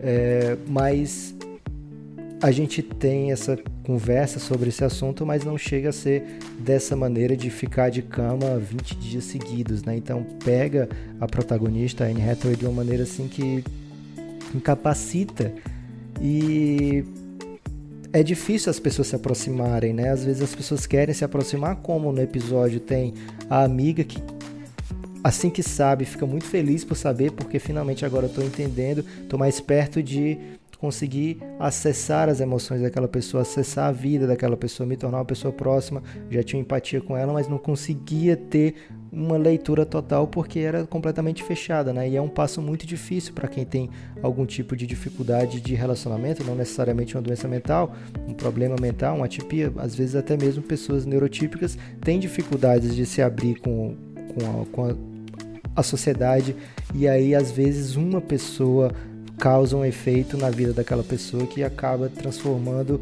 de maneira profunda, né? Que revoluciona uma vida. E isso tanto é muito bom quando passa quando a pessoa passa por isso, consegue se abrir para alguém, como também quando você é aquela pessoa que consegue resgatar alguém ou então trazer alguém para um, uma posição assim mais aceita na sociedade, eu nem, nem digo aceita no sentido de, ah, agora finalmente as pessoas vão ver o meu valor, mas mais da pessoa conseguir aproveitar as coisas boas que a vida ainda tem para oferecer, né? as coisas boas que as pessoas têm para oferecer. Muita gente não tem nada bom, Guilherme. Tem que fazer esse alerta aqui. Não é todo mundo que vai sair te oferecendo coisa boa, não. Mas tem ainda assim muita coisa boa no relacionamento de amizade, de cordialismo, enfim. O bom o, o bem, Guilherme, que existe na, na, nas pessoas ao redor da gente, a gente tem que acessar até para poder aguentar o resto do pacote. Caramba, bela análise, Lucas. Alto elogio é, para você, para esse grande podcast que você faz parte e toca com maestria. É, não vou, não vou falar nada em cima não, porque acho que foi brilhante demais a sua análise já. Só sublinho aqui, Anna Hathaway, um trabalho incrível e um ritmo incrível. É, uma, Quando pá, aquela sequência que ela faz, mostrando tudo que ela passou, os, o processo doloroso, né? Cara, aquilo ali as tentativas de tratamento, Incrível. aquilo ali foi brilhante, cara. Diretor sensacional. É. E o que acho que é o que é mais pesado para mim nesse episódio é que ele não fecha, né? Ele não fecha do ponto de vista hollywoodiano das coisas, né? Ela acaba meio assim, é, agora eu tô com uma dosagem que tal tá, tá funcional, eu tenho uma pílula assim, tenho uma pílula assim, então tá, um, eu, eu, tenho um desequilíbrio no cérebro, ela diz, né? E tá assim. ok. Tipo, a gente tá acostumado com coisas que fecham, né? Você até falou. A gente vem de dois episódios que entregam aquilo que a gente espera, são reconfortantes. Esse não entrega. Esse você sai dele assim. Ei, e aí? É, é assim então? Que ela não, ela não foi atrás do cara? tipo, é, o cara não reapareceu? Tá, é, na crônica é até mais, mais hard, assim, porque a amiga que ela tem ali, que acaba sendo. A história acaba virando a amiga que é alguém que permitiu que ela se abrisse pela primeira vez. Na crônica não tem essa amiga. Não existe esse personagem, assim. É ela, ela, ela, ela lidando com isso, às vezes acontecem essas coisas. E ali a história que ela conta é similar, né? Ela acabou de entrar num aplicativo lá para conhecer alguém e decidiu falar sobre ela, né? O texto é meio baseado nisso. E é isso mesmo, não fecha. É, a vida tem essas coisas, né? Algumas coisas não fecham. Vamos pro quarto? Cara, dá uma preguiça de ir pro quarto, Guilherme. Foi a partir desse episódio. Nada a ver, A né? partir Eu- desse episódio eu repensei. Caramba, será que vale a pena um pra cada episódio? Um elástico pra cada episódio? Cara, que quebra, hein? Eu, Lucas, eu tenho. Como é que é? Nada a ver. como é que é essa frase do Choque de Cultura? Qual que é o contexto que ele fala isso? É... Só tem uma palavra, Rogerinho. Nada a ver. Esse episódio é nada a ver. A crônica é muito fraca, né? Da- das crônicas todas, essa é a pior, assim, com certa tranquilidade, assim. É, E o episódio é o pior de toda a série, né? Então, a pessoa que talvez, por, por acaso, continuou ouvindo aí e saiu do 3, pode pular, Lucas? esse? Você quer falar alguma coisa sobre ele? Não, a pessoa pode pular, pode assim, nem assiste. Ou... Não, Não é assiste, tem que assistir, Guilherme. A gente tem que encarar é, a série de peito aberto. Porque senão a gente fica na fantasia aí. Tem uma coisa que vale, então. Que é a atuação do Dennis ali na série, né? O John Slattery. Já falei dele lá no começo do episódio. Esse cara é demais, cara. Eu E adoro é o episódio tudo que, que, ele faz. Também. né? E é o da Tina Fey. Nem gosto tanto da Tina Fey nesse episódio. É, nem me lembrou, assim, a Tina Fey. Ela faz um personagem bem antipático, né? Cara, mas o John Slaughter vale pelas sacadas, pelas tiradas. Ele sempre faz esse personagem aí. E é, é sempre legal de ver. É incrível, assim. Mas é, eles tentam fazer uma coisa meio. Meio sabor, meio assim, profunda com aquela alegoria do pinguim, mas não funciona. Não funciona no texto, não funciona na, na, no episódio. E Lucas, eu não entendo muito bem também a história. Tudo. O mote era o tênis, a partida de tênis. Não gostei desse episódio, não. Esse é o primeiro desses que a gente até agora falou que não é dirigido pelo Carney, é dirigido pela Sharon Horgan. É, o artigo é da Anne Leary, que é também uma roteirista. Não funcionou. Isso aqui, sinceramente, não entendi. Talvez tenha alguma camada aqui que não me tocou. É, acho que é um ator famoso, né, Lucas? Famoso não, né? É um ator, assim, conhecido, esse Dennis, que é interpretado na série. Ele deve ter feito alguma coisa que as pessoas podem ter visto já.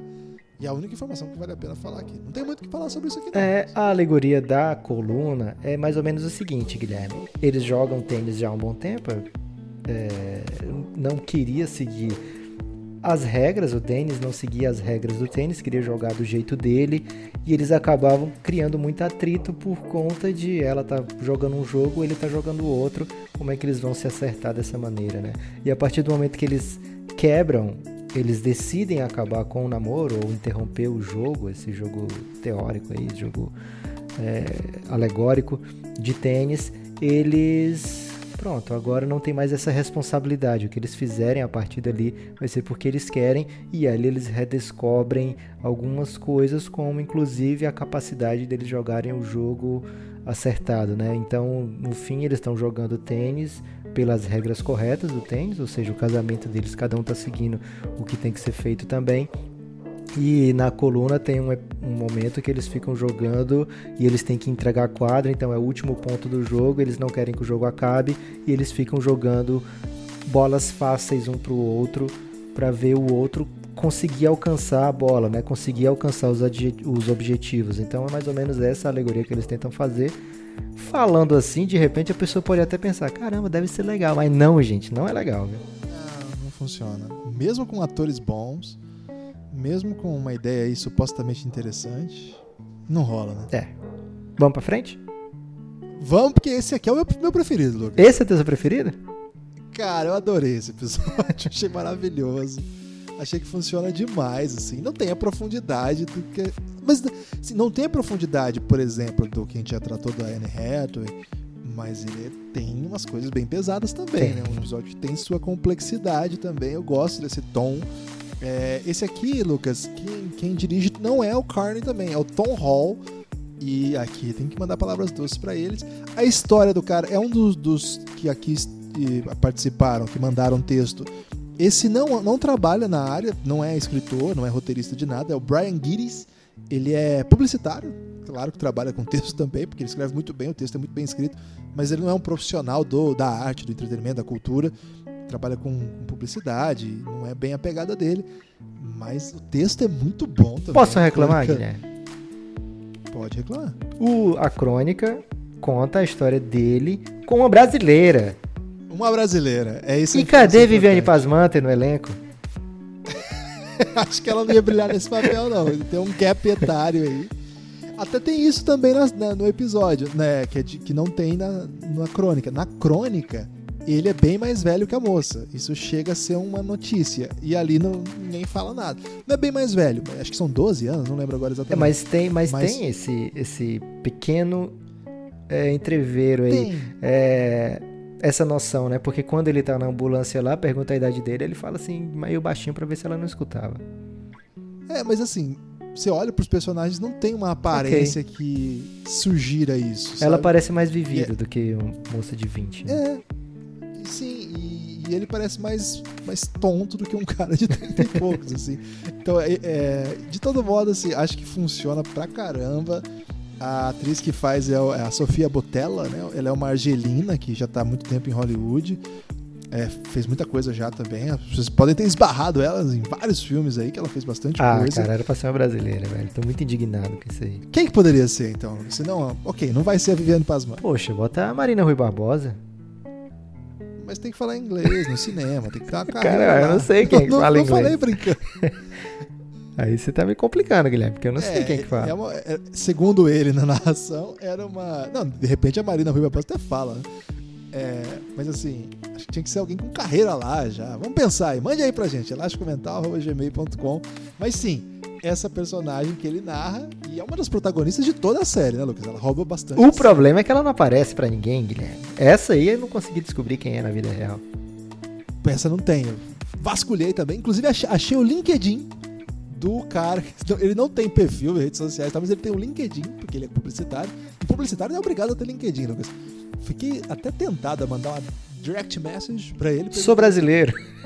Sou brasileiro, somos do podcast. procurando minha irmã. de Cultura. Queria que você ah, encontrasse aí essa protagonista aí da série. Ficamos curiosos pra saber quem era. É, muito, mas eu gosto muito desse episódio. Ele disse que Nossa. reviu a Yasmine, não sei se é Yasmine o nome dela, mas reviu depois de lançada a- o texto, né? Eles se encontraram, tiveram mais alguns encontros, tomar café, etc. Mas depois disso ele casou com outra pessoa. É. E, assim, eu gosto muito desse episódio pelo ritmo. Eu gosto muito do Gallagher, né? John Gallagher Jr. Acho ele um ator carismaticaço, assim. Nem sei se existe essa. Cara, se não existiu, ficou muito bom. Ficou muito bom, vai ter que existir agora. Ficou bom ter. Carismaticaço. É, carismaticaço. Você não E- consegue nem falar rápido, tem que falar com entonação. É, carismaticaço. E ele é, assim, achei ele entrega pra caramba. É um personagem daqueles estilos mesmo, né? De um cara que tá um- abaixo do nível ali do relacionamento que ele faz parte, então ele tá meio constrangido por isso e sempre meio empolgado pela situação. E acontece. ali também na série não é tão grave quanto parece ter sido no texto. No texto ele chegou a ficar o tempo todo com medo de perder o braço. assim. Na série isso é meio. é Mas aparece muito pode. sangue ainda, Guilherme, na série. aparece muito sangue, mas ali ele fala assim: olha que eu acordei, eu vi que eu tava com meu braço e com meu date ainda. Falei, caralho, o cara tá realmente com medo de. É, acho muito legal, assim. Acho que é é uma, um episódio que vale. Não tem, como eu falei, a profundidade de tudo. Mas, cara, é, gostei muito de acompanhar. Acho que ele, ele conta uma coisa bem legal na crônica dessa história, porque é uma história incrível, né? E ele fala assim: quando ele sai desse encontro, ele pensa assim: nossa, vivi uma coisa. Porque assim, ela me viu na situação mais escrota do mundo, revelando todos os remédios pra é, humor que eu tomo, né? Remédios de. Controle de ansiedade, né? Antidepressivo controle de e controle de ansiedade. ansiedade. História da vida Então real. ela- né? É, ela assim, ela me viu assim, na pior situação possível, patético, assim. E não foi embora. Então, assim, ele diz, né, no texto. Eu pensei naquele dia que, olha, ou isso, ou ela vai embora agora, depois de me ver nessa situação ridícula, ou isso aqui vai durar muito, né? Vai ser uma das grandes histórias. E ele fala, e na real não, na real um Nenhum, mês depois outro. ela me deixou. um mês depois ela ficou com saudade do ex e me, me deixou. E também vida real, né, Lucas? Então não tem essa. Não tem nenhuma romantização, é só uma baita história. Eu gosto muito, eu gosto muito dos diálogos. Acho que o ritmo é bem mantido. Acho que a crônica entrega uma história muito boa, né? Um cara que acaba de chegar no, no melhor apartamento que ele teve ao longo da vida, tá, tá arrasando e consegue um encontro com uma mulher incrível, maravilhosa. E o cara, num momento patético, cai em cima de um copo e se corta profundamente a ponto de achar que ia perder o braço. E ela fica com ele até o final do encontro, né, cara? Então é uma história incrível mesmo. E mais incrível ainda é o ritmo, eu acho, assim. O, que eles entregam, eu acho que é uma, uma peça muito boa de assistir. Gostei Os muito. diálogos são bem bons, dá tempo dela falar sobre a relação dela com o pai dela. Cara, bem, bem, bem legal. Eles vão pro, pra uma pracinha depois lá e tem um café da manhã de rua, bem, bem romântico, bem interessante mesmo, assim. Reflexivo, Guilherme. Esse episódio, vindo depois do 4, ele me deixou assim: não, essa série tem mais. Não é Voltou. É. é. campeão voltou, né? Essa série eu não posso tomar aquele ali como base. Me preparei para que viessem coisas é, do nível dos três primeiros, Guilherme. Na reta final, sinceramente, eu achei, não. Os três últimos vão ser do nível dos três primeiros. Mas você não achou que esse estivesse no nível dos primeiros? Eu achei que esse recupera muito bem, assim. Eu acho que ele não é um dos meus assim, não é top 3 pra mim, acho que não, mas é muito, muito bom. Eu- é porque a barra é alta nessa série pra mim. Tem o 4 que eu acho é, que é de outra série. Talvez o, a galera aí que lançou tenha ajudado muito pra que acontecesse essa série, né? De repente tem isso, cara, é ator. Insinuações gravíssimas aqui nesse Mas parece que pertence a outra série, né? Essa, ele tem belos momentos, ótimos momentos esse episódio. Isso dá pra falar com tranquilidade. Hora dos seis agora. Um episódio esquisitão. Esse episódio, Guilherme, ele vai além da coluna. A coluna acaba na metade da história, né? A É coluna verdade. E seria melhor se terminasse ali também Então, a coluna acaba depois do encontro entre a menina e aquele que ela imaginou que era o pai, né? Que serviria como figura paterna. Num momento de péssima reconhecimento do que está acontecendo ao seu redor. É, então, acaba ali na metade e ela. É, ali quando ela vai na casa do cara, tem um jantar esquisitíssimo. O cara chama ela pra deitar na cama, ouvir jazz. Música ali clássica. ela meio que fala assim. Música clássica, isso. Ali ela fala assim: hum, tem uma coisa errada aqui. Acho que eu tô procurando as coisas no lugar errado. E vai embora. Acaba assim. Mas a série continua. Então, parece que ela aprende na coluna, né? Na série, ela continua o tempo todo naquela pegada. O cara vai se apaixonando, é normal, é óbvio, é, é esperado, inclusive. É, tá- acha que tá sendo recíproco até o momento que eles se beijam, quer dizer, que ele a beija, ela acha super esquisito. a- aí passa um tempo, eles parecem que encontram um bom lugar na relação, assim, que é não vamos ter relação, mas pelo menos eu é, te respeito desse jeito, você me respeita desse jeito. Quem sabe no futuro a gente pode até ser um colega de trabalho, não sei, uma coisa bem distante ainda. Mas aí, do nada, Guilherme, quando parece que tá tudo resolvido, ela fala: Pera! Cara, esse episódio me deixou muito confuso. Esse episódio é confuso, é bem confuso mesmo. Não, não, não fiquei satisfeito, não. É, não é bom também, não, assim. Não acho que. Eu não acho ruim, não. Guilherme. Sinceramente, eu acho como história. Você se irrita com, com as escolhas da menina, né? Com, É.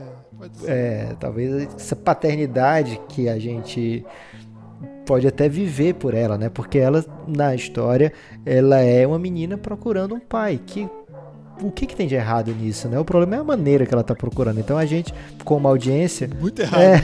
Como audiência, a gente fica meio que sofrendo pelas decisões que ela tá tomando, pelo caminho que ela tá escolhendo, que certamente vai dar merda no final. Mas se você se afastar, né, se distanciar e apenas a- olhar a maneira que foi produzido o episódio, é, a atuação do, dos personagens, eu acho um bom episódio. Eu não acho um episódio que eu vou querer ficar assistindo. É, eu acho que tem essa diferença. É, ela. Essa. A, a menina, né, que escreve. ela- ali na, na série ela é menina, né? Ela, ela conta uma história que aconteceu há muito tempo na crônica.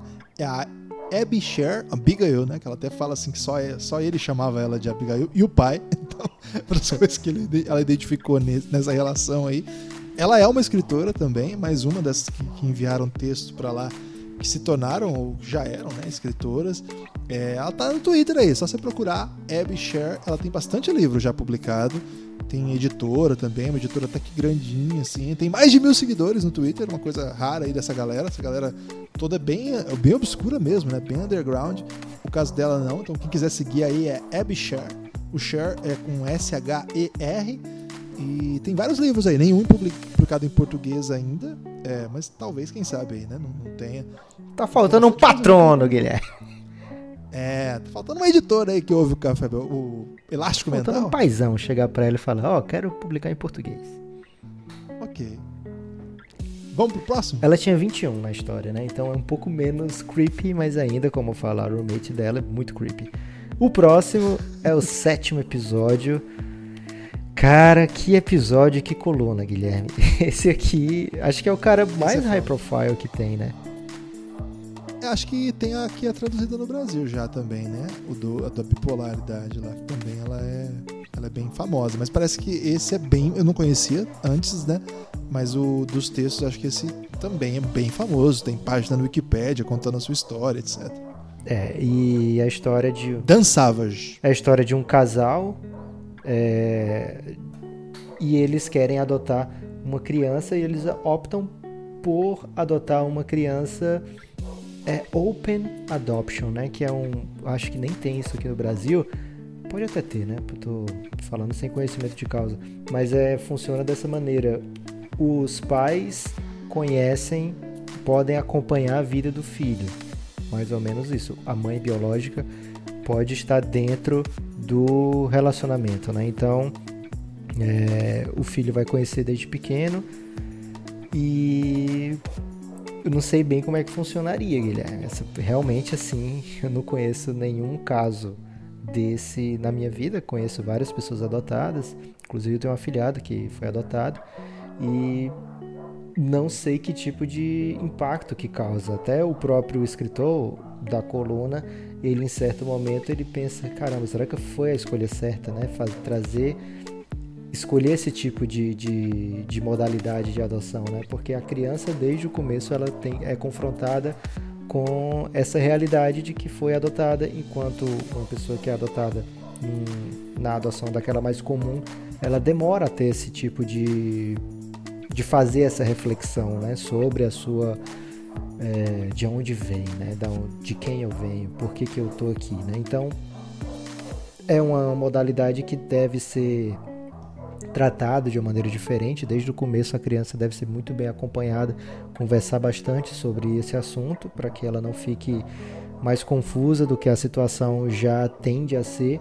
Mas no, no filme, na série, eles optam por esse caminho, Guilherme, e por ser um casal homossexual, às vezes eles pensaram que ia demorar, mas acabou que o destino bateu a porta logo logo. Foi. É um texto muito bom, eu acho. É bem diferente também, né, Lucas? A série da Crônica. A Crônica é total Dark Side. A mãe não, não é legal. Deixa eu te assim, interromper a um pouquinho aqui. Guilherme. A gente leu os textos depois de ter visto a série, né? Então, quando a gente ia Isso. lendo, a gente mais ou menos sabia pra onde ia, né? Cada, cada texto.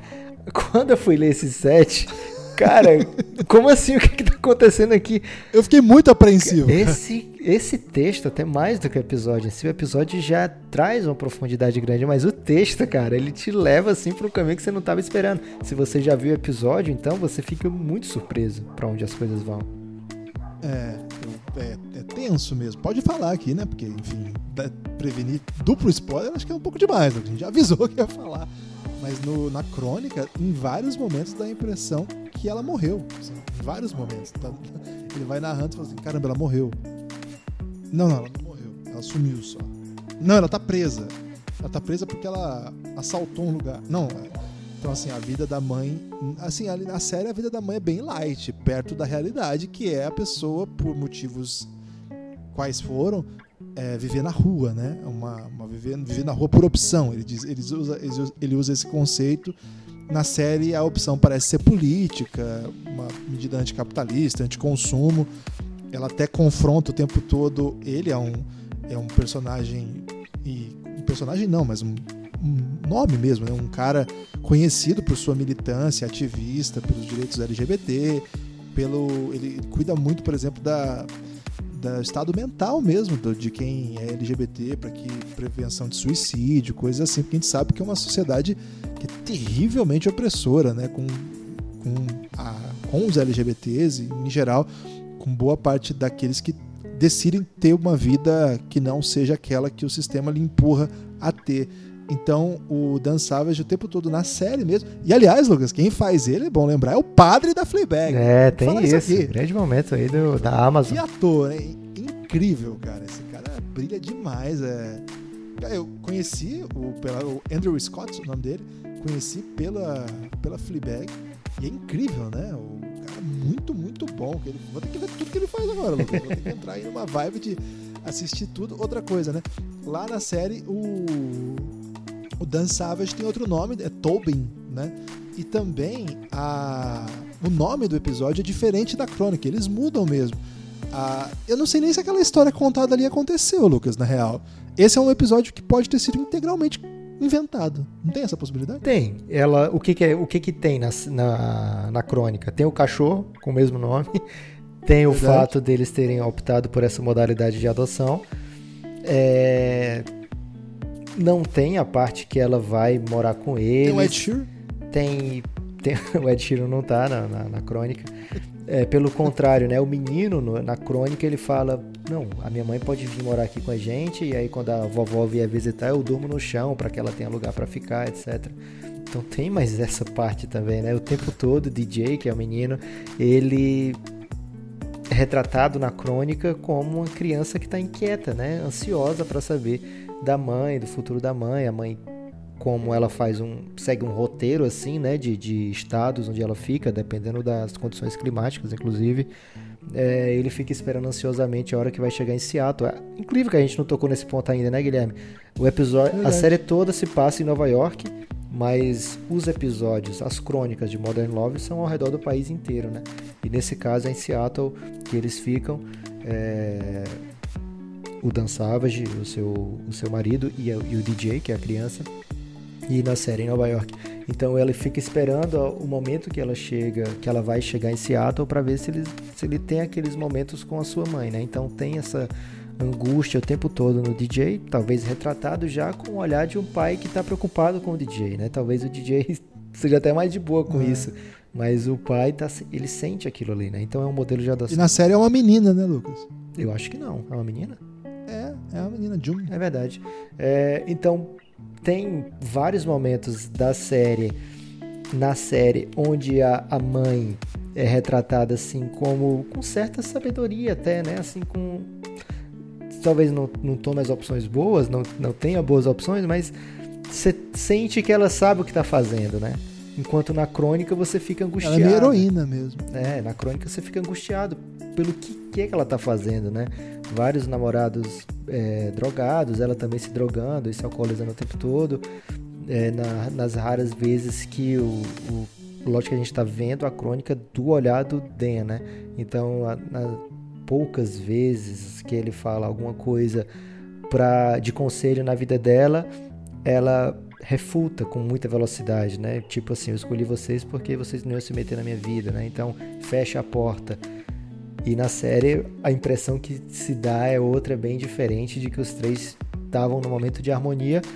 Talvez, Guilherme, que eu posso passar um pano aqui até sem saber, por quando a série é produzida, agora em 2019, é, o começou em 2018 a ser produzida, o Dan Savage disse que a mãe já tá mora numa casa, está estabilizada, eles se falam com frequência, assim, não é o tempo todo, mas Dia das Mães, ele sempre, ela sempre tem contato com o menino, é, o aniversário dele.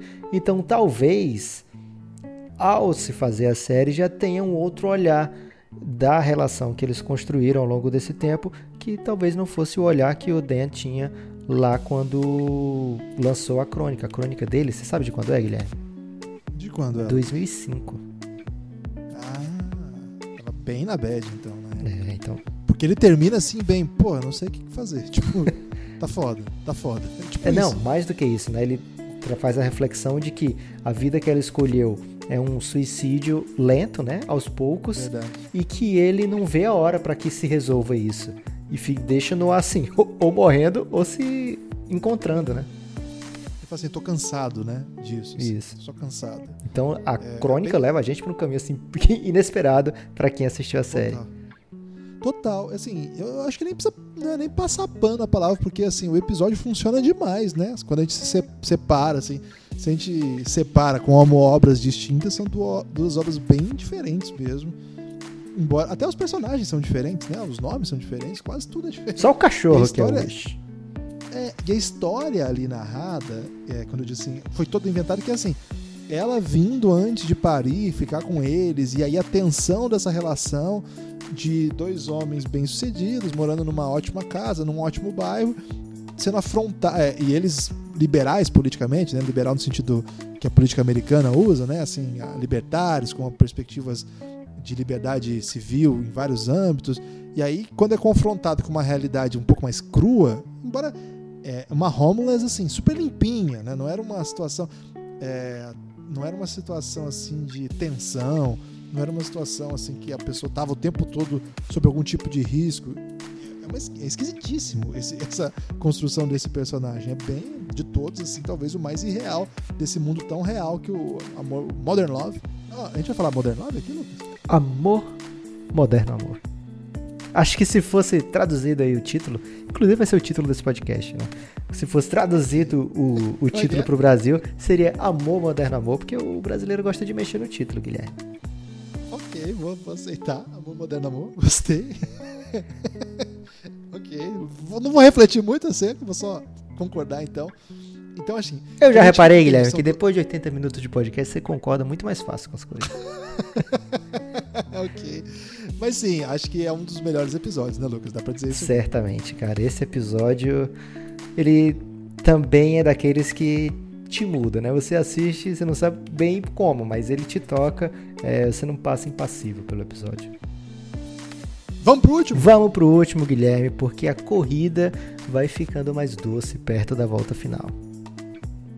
Esse é o título do Uma, episódio. uma pe- uma pena que você não fez isso em todos, Lucas, porque você brilha muito traduzindo episódios, hein? É, esse episódio Eu traduziria pra como a última volta é mais gostosa. Pode ser. É, o último episódio. Certamente as pessoas que trabalham com traduções no Brasil de filme, né? Porque as pessoas que trabalham com traduções, normalmente eles traduzem bem. Mas quem trabalha com tradução de filme, eu nem sei se existe esse cargo, porque o mais provável é que o dono da, da Herbert Richards lá escolha um nome na doideira na O hora. próprio Herbert, É, né? o senhor, próprio- o senhor Herbert ou o Richard, né? Que devem ser dois irmãos, o Herbert e o Richard. Deve ser o Neto já, né? O, o Herbert É, Neto. verdade. É, ele deve assistir o episódio e falar veinha pegadora, alguma coisa assim, porque é, eles gostam de ousar muito no título e vão ficando cada vez mais jovens os títulos. E esse episódio fala da Margot que conhece o Kenji, que eu acho que era Sam no- na história, né? É, era Sam. Aqui ele chama Kenji. É, é, Kenji. É, ela é uma. Kenji, pô, japonês fala Kenji. Você conhece japonês agora, Guilherme? Pô, eu conheço vários japoneses, inclusive conheci dois Kenjis ao longo da minha Você vida. tá de brincadeira. Maringá tem muito japonês, Lucas. Já fizeram Hamura? Já fizeram em cima. Ok, então essa história é de um amor da terceira idade, é uma das grandes histórias do Modern Love. Três Kenjis, lembrei de um terceiro agora. Conheci três Kenjis. Ok, grande informação, Guilherme. É um, um amor da terceira idade e é mais um desses episódios que te deixam cheio de sentimentos bons quando termina assim, né? Talvez não quando termina, porque é, ele morre no fim, né? Que tristeza. Caralho, ô Lucas, isso aí não deu sentimento bom, não. É, até tava conversando com o Maurício Jovem Idoso, e um grande amigo nosso, e ele. A nosso. Nossa. A gente sugeriu que ele assistisse essa série no Twitter lá do Elástico Mental, ele já assistiu, antes do episódio, inclusive. Já ficando pronto pro episódio, mostrando aí disciplina, né? O jovem. Guilherme, quando ele é idoso, ele tem os dois lados da moeda. Exatamente. Um abraço pro Maurício. E ele me disse assim, cara, eles me mataram nesse episódio final. Ainda bem que teve aquele final feliz lá. Porque olha que a. Ô, Lucas, essa parte é pesada demais, velho. Cara, Guilherme, ok. Ela. Assim, re- fazendo a recapitulação, né? Por que, que te deixa com um sentimento bom? Porque ela encontra, e ele também, encontra um amor quando o mundo já tá falando pra eles: ó, vocês já viveram o que vocês tinham pra viver. Vocês já tiveram o amor da vida de vocês. Vocês já têm os netos, agora. Quantas vezes a gente não escuta isso, né? Que eles vão, as- os idosos vão vivendo através das conquistas dos seus familiares, dos seus descendentes. E cada vez mais, hoje, não necessariamente, né? A população vai ficando cada vez mais idosa, vai vindo mais anos, então é normal que as pessoas procurem ressignificados durante a sua vida, mesmo essa parte já derradeira, né, da caminhada. Então, eles conseguem encontrar esse amor, lógico que coração partido é doloroso tanto se você tem 19, se você tem 20, se você tem 70, talvez até mais se você tem mais de 70, porque você sabe que, poxa, será que meu coração vai ser partido ainda de novo? Até esse saudosismo aí indesejado pode aparecer também. É, então tem esse, esse lado dolorido da, da história, mas é muito bonita a relação que eles constroem, né? E assim, a maneira que ela enfrenta a partida do Kenji é, também é perseverante, é assim de quem tá resoluta, de quem tá decidida, não é aquele aquela pessoa que tá arrasada com a partida, é aquela pessoa que aceita como eles aceitaram, quando eles se uniram, eles aceitaram que muitas coisas é comprometimento, muitas coisas é saber entender o lado do outro, saber entender a outra pessoa. E eles estão numa fase da vida que eles conseguem entender com muita mais tranquilidade, muita mais maturidade é, os defeitos, os, os acertos, as, os momentos um do outro, né? Apesar de serem pessoas de backgrounds diferentes, eles conseguem harmonia naquela fase da vida e fazem coisas como ela diz, né? O amor de, da terceira idade, o amor jovem do idoso é o mesmo amor jovem do jovem, né? Porque passa, fizeram tudo o que tinham para fazer juntos, viajaram juntos, é, moraram juntos, escolheram mobília juntos. Então teve esse momento que talvez Guilherme eles não esperassem viver ainda durante a vida e eles conseguiram mesmo lá depois dos 70 o, o, o Sam ele falece já com mais de 80 ele é medalhista Guilherme da Olimpíada Geriátrica com mais de 80 anos já grande abraço aí pro Sam E ela também. ela né? também mas ela tá inteira Guilherme ela tinha 70 tava na categoria 70 a 74 Ah, bem legal essa história mesmo, né? Acho que é daí que vem o trocadilho, inclusive, da, do título. A última volta é a mais gostosa. É, a Eve Pell, Lucas, ela tá no Twitter, só que ela parou de atualizar em 2013. Ela é uma jornalista. Ela até fala, né, lá na crônica, que ela é uma freelancer que, é, escreve textos. É, a pessoa sabe o que é freelancer, né? Mas é uma freelancer de textos. Então ela tem bastante coisa já escrita, por isso que ela tinha inclusive uma vida relativamente tranquila, o Kenji também. Então é uma um texto eu acho muito bonito. O texto do, da, esse texto que é lido que é roteirizado lá para a série, não é exatamente o mesmo texto da Eve Bell, porque lá na série ela é Margot, né? Também muda o nome da- do personagem. É, não é o mesmo texto, mas é um texto muito bonito, os dois, assim. Acho que esse texto é uma série toda muito de texto, evidentemente, né? Veio de uma crônica. E o texto é muito presente, a narração é muito presente, aparece o tempo todo. Mas ele se sustenta muito porque as palavras são muito bem escolhidas, né? É tudo muito bem feito, assim, é tudo de muito bom gosto, assim. Mas, de novo, né, Lucas? É, eu acho bem pesado esse episódio também. Acho que, inclusive, é uma estratégia de roteiro dar uma suavizada com aquele final feliz ali. Que foi assim, cara, a gente fez essa série incrível. A gente entregou histórias doces, histórias é, às vezes duras, histórias complexas. Mas a gente não pode terminar batendo assim no nosso. Assim, a gente tem que dar aquela. A gente tem que dar aquele afago. Então a gente mata o Kenji, cara. Eu fiquei muito sensibilizado. Ele era idoso, tava na cara que a qualquer momento ia acontecer isso. Mas, cara, eu fico muito sensibilizado na hora que o Kenji. Eu falei, Não é possível que vai acabar assim. Eu sabia que era o último, sabia que eram oito episódios.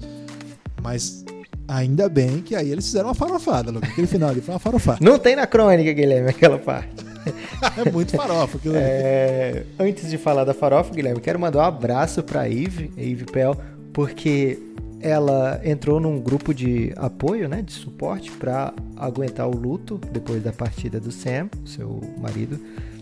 E ela conheceu mais um grande amor nesse nesse grupo, Guilherme. Essa parte da história é maravilhosa. É? É verdade, sim. É, ela conheceu. Então invalida o título, a última. É porque tá perto da volta final, Guilherme. Você tá, você tá Ok. traduzindo. É, do Kenji foi a É, última. mas quem tá escrevendo é ela. É, perto da volta final. Tem razão. Esse Nier aí muda tudo. É, então ela tem, encontrou um grande amor. Ela disse que não vai casar, Guilherme, porque ela não quer ter quatro maridos na vida. Ela já tem três e tá Ela suficiente, falou isso? falou. É, O pessoal foi entrevistá-la, Lucas, pra essas histórias, é isso ou não? sim, Por conta da série? claro, todos, todas essas pessoas você encontra um quotes deles depois que sai a série, né?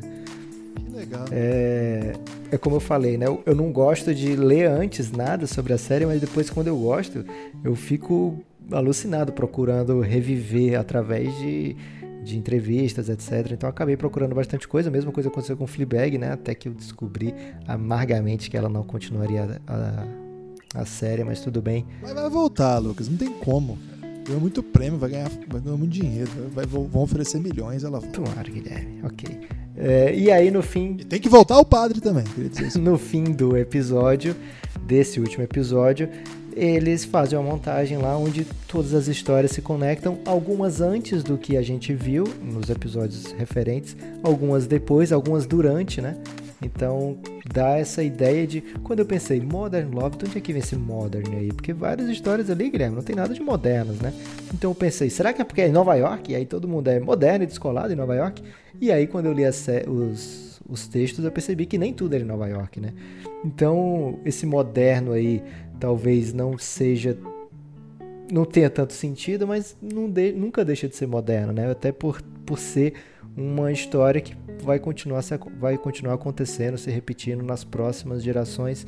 Histórias de amor, histórias de encontros, histórias de desencontros, histórias de redenção. É, é muito bonita essa série, oito episódios que valem a pena ser, serem assistidos e, Guilherme, reassistidos. Nem todos, mas a maioria você tem a- até aconselhável você rever para poder pegar outras coisas, outras nuances. Você sabe que nas ciências humanas tem uma grande discussão de quando começa e se teria se encerrado a modernidade, Lucas. Então a sua discussão aí foi muito antenada aí com os últimos debates da, pelo menos aí dos últimos das últimas três décadas aí das ciências humanas do mundo. E o seu ponto de vista é aquele com que eu concordo, né? É, falar de modernidade é- tem que ser um conceito bem amplo para a gente entender do que está se tratando e é bem complexo definir quando começa e quando termina a modernidade, a não ser de modo arbitrário. E a gente não tá aqui para arbitrar nada, né, Lucas? A gente é contra árbitro. E para falar ainda da modernidade contínua, Guilherme, tá confirmada já a segunda temporada de dois, em 2020. E aí eu fico na dúvida, Guilherme. Eu não sei se eu leio o livro, o restante do livro que o Zé conseguiu para você e você conseguiu para mim, ou se eu espero para poder ler depois que assistir os episódios, porque eu gostei muito dessa experiência de ler só depois. É legal ler depois, mas é legal ler antes também, Lucas. É, tem muitas coisas que eu li antes de assistir. Tem muitas coisas Harry que eu li Potter? depois. Harry Potter eu não li nem antes, nem assisti. Como é que funciona? Como é que é essa situação? aí? Harry Potter tem que ler, cara. ok. Quem sabe um dia, né? Quem sabe aí se chegarem 100 e-mails dizendo leia Harry Potter. Olha que eu posso mandar 99, Guilherme. Vai faltar, vai faltar centésimo, Lucas. Estamos embaixo. Lucas, pra encerrar então, você quer falar mais alguma coisa do último episódio? Ah, Farofado, tem que falar da Farofada. Eu já falei, Guilherme. Ah, Farofada é isso aí, gente. Eles juntaram todo mundo ali, fizeram um final de novela meio esquisito. Mas tudo bem, tá valendo. Você se incomodou com farofada? Não, fiquei feliz, velho. Aquilo ali meio que me salvou de uma bad terrível. Ok. Eu tava muito triste pelo pelo Eu tô impressionado como a gente teve uma leitura diferente do último episódio. É mesmo. Eu tô muito impressionado. Uma, uma vibe mais. Ok. Mandem aí pra gente as suas impressões, então, elasticomental.gmail.com. Lucas, eu proponho aqui a gente fazer um top Mas 5. você achou durante o episódio que o Kenji tava vivo? Cara, não é isso, mas é o- a vibe do episódio, assim. É muito triste, velho. Ok. Que você mandou aí, eu O- não mas- acredito que o Kenji vai morrer. É tipo isso, assim, não é possível que vai acontecer sabe assim? Tipo, sei que vai acontecer, mas tô chateado, assim. Ok. É, enfim. E é uma coisa, então, só que eu esqueci de falar. Ali na série começa o Kenji. Na, é, tipo, cara, ele tava muito se arrastando naquele momento. e no- na crônica não é bem isso, né? Na crônica, assim, ele tava na frente, mas mais lento. E ela passaria por ele. Mas ali na série, cara, ele tava muito caindo aos pedaços já. No primeiro momento, eu falei, meu Deus, velho. Já começou muito acabadinho o Kenji. E... e na crônica, o filme que eles vão assistir é Diários de Motocicleta, do Che Guevara. É verdade. E na crônica, essa, esse momento do dela passar do Kenji, dar um tapinha e dizer vamos lá, que tem na série também, é meio que definidora, né? Não, dependendo da reação dele aqui, a nossa relação tem Exatamente. futuro ou não, porque eles já tinham uma pré-relação naquele momento, né? Já tinham Um flerte. isso, já tava um flerte quase fatal, né? Mas ela se pergunta ali o que, que vai acontecer, ele vai se sentir é, ameaçado, ele vai se sentir emasculado, e ela fala, não, se ele se sentir qualquer coisa é, de idiota, é, porque não tem futuro mesmo, e acaba sendo um momento meio que decisivo quando ela decide ali dar aquele passar, deixar ele comendo poeira, Guilherme. Imagina essa ultrapassagem aí que deve ter demorado uns 3 minutos pra acontecer, mas na, Essa reflexão foi longa, né? mas na série, no, no- na crônica, é um momento chave, assim. E pode até passar um pouco despercebido na série. Tem razão. É, uma- coisa que me deixou com o coração tranquilo, Lucas, é que eles não mudaram o Kenji. O Kenji é. parece muito. Inclusive, semelhanças físicas incríveis do Kenji com o Sam. É né? verdade. É o- Então isso aí eu fiquei. Só falta o Kenji ser diferente também. que tinha encontrado tantas diferenças, né? Mas no caso dele, não. No caso dele tava tudo certo. Vamos lá? Vamos lá pra onde, Ah, Guilherme? eu ia propor. Eu ia propor pra que a gente fizesse um top 5 do inglês desnecessário aí. Sem nenhum motivo pra ser inglês desnecessário. Embora seja uma série que se passe todos os Estados Unidos e lá eles falam inglês. Mas então tinha uma brasileira e tiraram, Guilherme. Tô revoltado. Tiraram uma brasileira que ia brilhar, hein? Imagina a Bruna Marquezine nesse papel? Hum, Bruno Marquezine é muito mainstream, Guilherme. Tinha que ser alguém assim que fosse reconhecido pela sua capacidade de atuar, tipo a Christian Milioti brasileira, que eu ainda não sei quem é porque eu não assisto novela, Guilherme. Eu também não assisto, cara. O pessoal tá elogiando muito a Paula Oliveira, mas acho que ela é um pouco mais. E a velha. galera do, daquela série da Netflix que fez sucesso lá fora? Não, não tem nenhum. que fez sucesso, Guilherme? A 3% lá, não tem ninguém que fala inglês na série? Não assisti essa série, cara. Mas eu acho que a. Pô, não sei, vou ter que pensar agora, Lucas. Ok. Tem essa. Tem uma menina aí dessa última novela. Eu não assisti a última novela, mas eu acompanho pelo Twitter as, as reações. O pessoal elogiou muito ela, que ela fazia um- uma vilã aí. Então, de repente, pode ser ela. Agatha. Agatha Moreira. Pesquisei. Você tá inventando o nome. Fica aí a sugestão. A Agatha Moreira devia ter feito esse papel e foi tirado dela. Tiraram o doce da muito- boca da Agatha, Guilherme. Tô revoltado. Agatha Moreira ia brilhar nesse papel, seria o lançamento de uma carreira internacional e mudar. E eu tenho certeza que ela fala inglês, porque ela já foi modelo e modelo tudo morou no exterior já. E não tem problema se ela não falar tão bem inglês, Guilherme. Às vezes fica até mais legal na série. Porque ela era brasileira, no final das contas, lá, a personagem, Isso. né? Então ela fica tem a direito ao aí, sotaque. Pessoal da Amazon, palavras duras pra vocês terem tirado o espaço da brasileira Agatha Moreira, que brilharia nesse papel aí, que foi tirado dela por puro Se revanchismo. você ouvinte, manda em palavras de apoio pra Agatha que ela deve ter ficado arrasada, Guilherme. ficou arrasada. Um abraço, Agatha. Se alguém é amigo da Agatha, diz aí que o, café, o Elástico Mental das organizações Café Belgrado defendeu Tomou ela, as dores. Tomou as dores dela para esse papel. Lucas, eu ia sugerir, portanto, finalmente, que a gente escolhesse ou citasse os cinco personagens preferidos da Tem que série. ser personagem ou atuações? Ah, acho que o pacote. Caramba. Cinco de cada ou cada um vai dizendo um e só pode cinco ao todo? Não, não, cinco meu, cinco seu. Estilo draft? Hum, pode ser. Ok, você começa então. E aí eu pego dois. Anne Hathaway. Vou roubar. Tudo bem. Posso sair sem. Pode ficar com a Anne Hathaway porque aí eu vou escolher a minha Christy Miliori. Não posso sair aqui sem ela. E te arraso, Guilherme, levando o Joshua, o Dev Patel. Pô, você foi bem nessa, mas eu tenho duas opções agora, né? É, você leva dois agora. Vou agora então com o padre da Fleabag, que não sei o nome, mas padre da Fleabag é o nome dele agora. Cara, você sabe dele. o nome do pai da Feedback. Andrew Falei, Scott. Lucas, eu- Ótimo, obrigado por me lembrar. E, evidentemente, eu não posso sair daqui, senão você vai pegar, só pra me irritar, John Gallagher Jr., um dos meus preferidos. Não acredito aí, que então você já tem- pegou o John Gallagher Jr. Achei que você ia pegar. ficar com- Então vou pegar pra te irritar, Guilherme. John Slattery. Ah, não, porra, não. O John Slattery, ele é quem salva o episódio lá do Dennis Tennis. Salva demais. né? É, então, ele tem uma atuação muito boa. Um momento lá. Esse episódio a gente mal falou, com razão, mas tem um momento que é muito constrangedor. Quando chega uma fã pra falar com ele e a, e a esposa dele distrata a fã de uma maneira assim super bizarra. assim. Cavalar. É, e aí, que é tipo solteira, gorda de 50 anos, algo, algo bem bizarro assim que É, ela todas fala. as fãs dele são assim. E aí solteira, ela fala bem baixinho. Abandonada. Ela assim. fala bem baixinho, eu sou casada. é um momento super constrangedor. Então o John Slattery salva, e eu vou pegar aqui pra te deixar chateado, Guilherme. E aí, pra formar agora esse quarteto da morte aqui, cara, eu tô numa grande dúvida de quem é que eu vou, mas eu devo ir então com. Cara, vou escolher a Mary, Julia Garner. Ah, ela precisa de alguém pra dizer palavras de sabedoria pra ela, Guilherme. Então vou assumir esse papel, vou trazer ela pro meu time e dizer, gente, aquele cara ali não é o seu pai não. Bom, eu já tenho a Anna Hathaway, já tenho o John Gallagher, já tenho o padre da Fleabag, já tenho, portanto, o casal e um cara que é brother do casal. Então, pra completar aí, eu vou trazer a mãe da, desse episódio maravilhoso, que é a Homeless Mother, a Olivia Cook, que faz a, a atriz, né? o personagem chama Carla. E eu tenho mais um ainda? Esse é o último.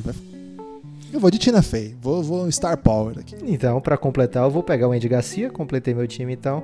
Cheio Star de Power Star. Power. Acho que talvez não tenham sido os 10 mais brilhantes na série, mas certamente foram 10 personagens, 10 que vão ficar na mente aí de- das pessoas que assistirem essa série por muito tempo. Estou impressionado, Guilherme. Já quero fazer uma troca aqui. Posso, Não peguei o Kenji, posso, posso chateado de dispensar a Andy Garcia? Pode, eu dispenso a Tina Fey. Ok, então vou pegar a Sofia Butella. Não tinha escolhido porque tava chateado que ela. Cara, mas ela tirou a brasileira. Então, não tinha escolhido por isso, mas ela merece. Ela foi muito bem nesse papel de super hot que tá lá numa boa, Enigmática. que tá lá numa boa e que de repente se abre e caramba, você, você sente é, não pena, né? Mas assim, você sente por ela, né? Por, por ela tá passando por aquilo ali. Ela vai muito bem nesse papel também. E você quer escolher quem? O Ed Sheeran? Não, vou pegar o Kenji. Ah, tá. Ok, gostei. Dá uma moral pra ele, embora a Margot merecesse mais, né? Mas vou pegar o Kenji pra dar essa É moral. o James Saito, Guilherme. Fica essa informação. James Sa- Cara, esse cara fez muita coisa já. Muita coisa, você não tá entendendo. Muita coisa que a pessoa tá, já assistiu, vai se lembrar dele. Ele tá em vários momentos, em vários filmes que todo mundo assistiu. Todo mundo vai ver esse cara e vai falar: caramba, eu lembro dele de algum lugar. Pode botar que é ele mesmo. Você tá fazendo piada de que são parecidos, não, né, Guilherme? Não tô, não, não. É verdade mesmo. Não, não faria, sabe que eu não faço esse tipo de piada. Ok. Ele- não, de verdade, vou falar algumas coisas que ele fez já. Pi, Aventuras de Pi, lembra? Sim. Tartaruga Ninja. Ele fez Pearl Harbor. Cara, ele fez um monte de série, mas uma é, tipo Punho de Ferro, The Deuce, que é aquela série da HBO incrível. House of Cards, ele aparece também. Caramba. Cara, Madame Secretary, ele tava lá também. Ele aparece em muitas séries, assim. O Maluco na TV aparece também.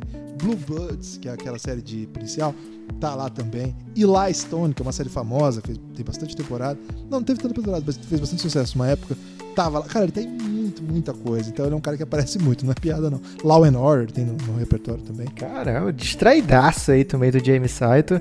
Então fica esse convite, você provavelmente se chegou até aqui, você já assistiu essa série, então o convite é só o seguinte, se você acha que alguma série a gente deve tratar assim com esse tipo de afinco, manda a sugestão pra gente, você que nos conhece há bastante tempo sabe que nem sempre é fácil a gente assistir assim de supetão, então por favor mande séries curtas, né Guilherme? É, pelo menos que tenha. Seja acessível e curta, né? Tem destaque, tem destaque final? Esse era meu destaque final, Guilherme, mas pelo jeito você desdenhou veementemente. Fraco, né? Esse destaque final. Vou ficar sem pra não. se Dois destaques finais fracos na sequência pode enfraquecer Você tá achando que a opinião do ouvinte é fraca? Não, o seu destaque final foi fraco. Não, Não. empurre pros outros as responsabilidades. O meu eu destaque final foi pedir a opinião do ouvinte, Guilherme. Você pode explicar? Forte abraço, é? amigo ouvinte. Até a próxima. Elástico Mental.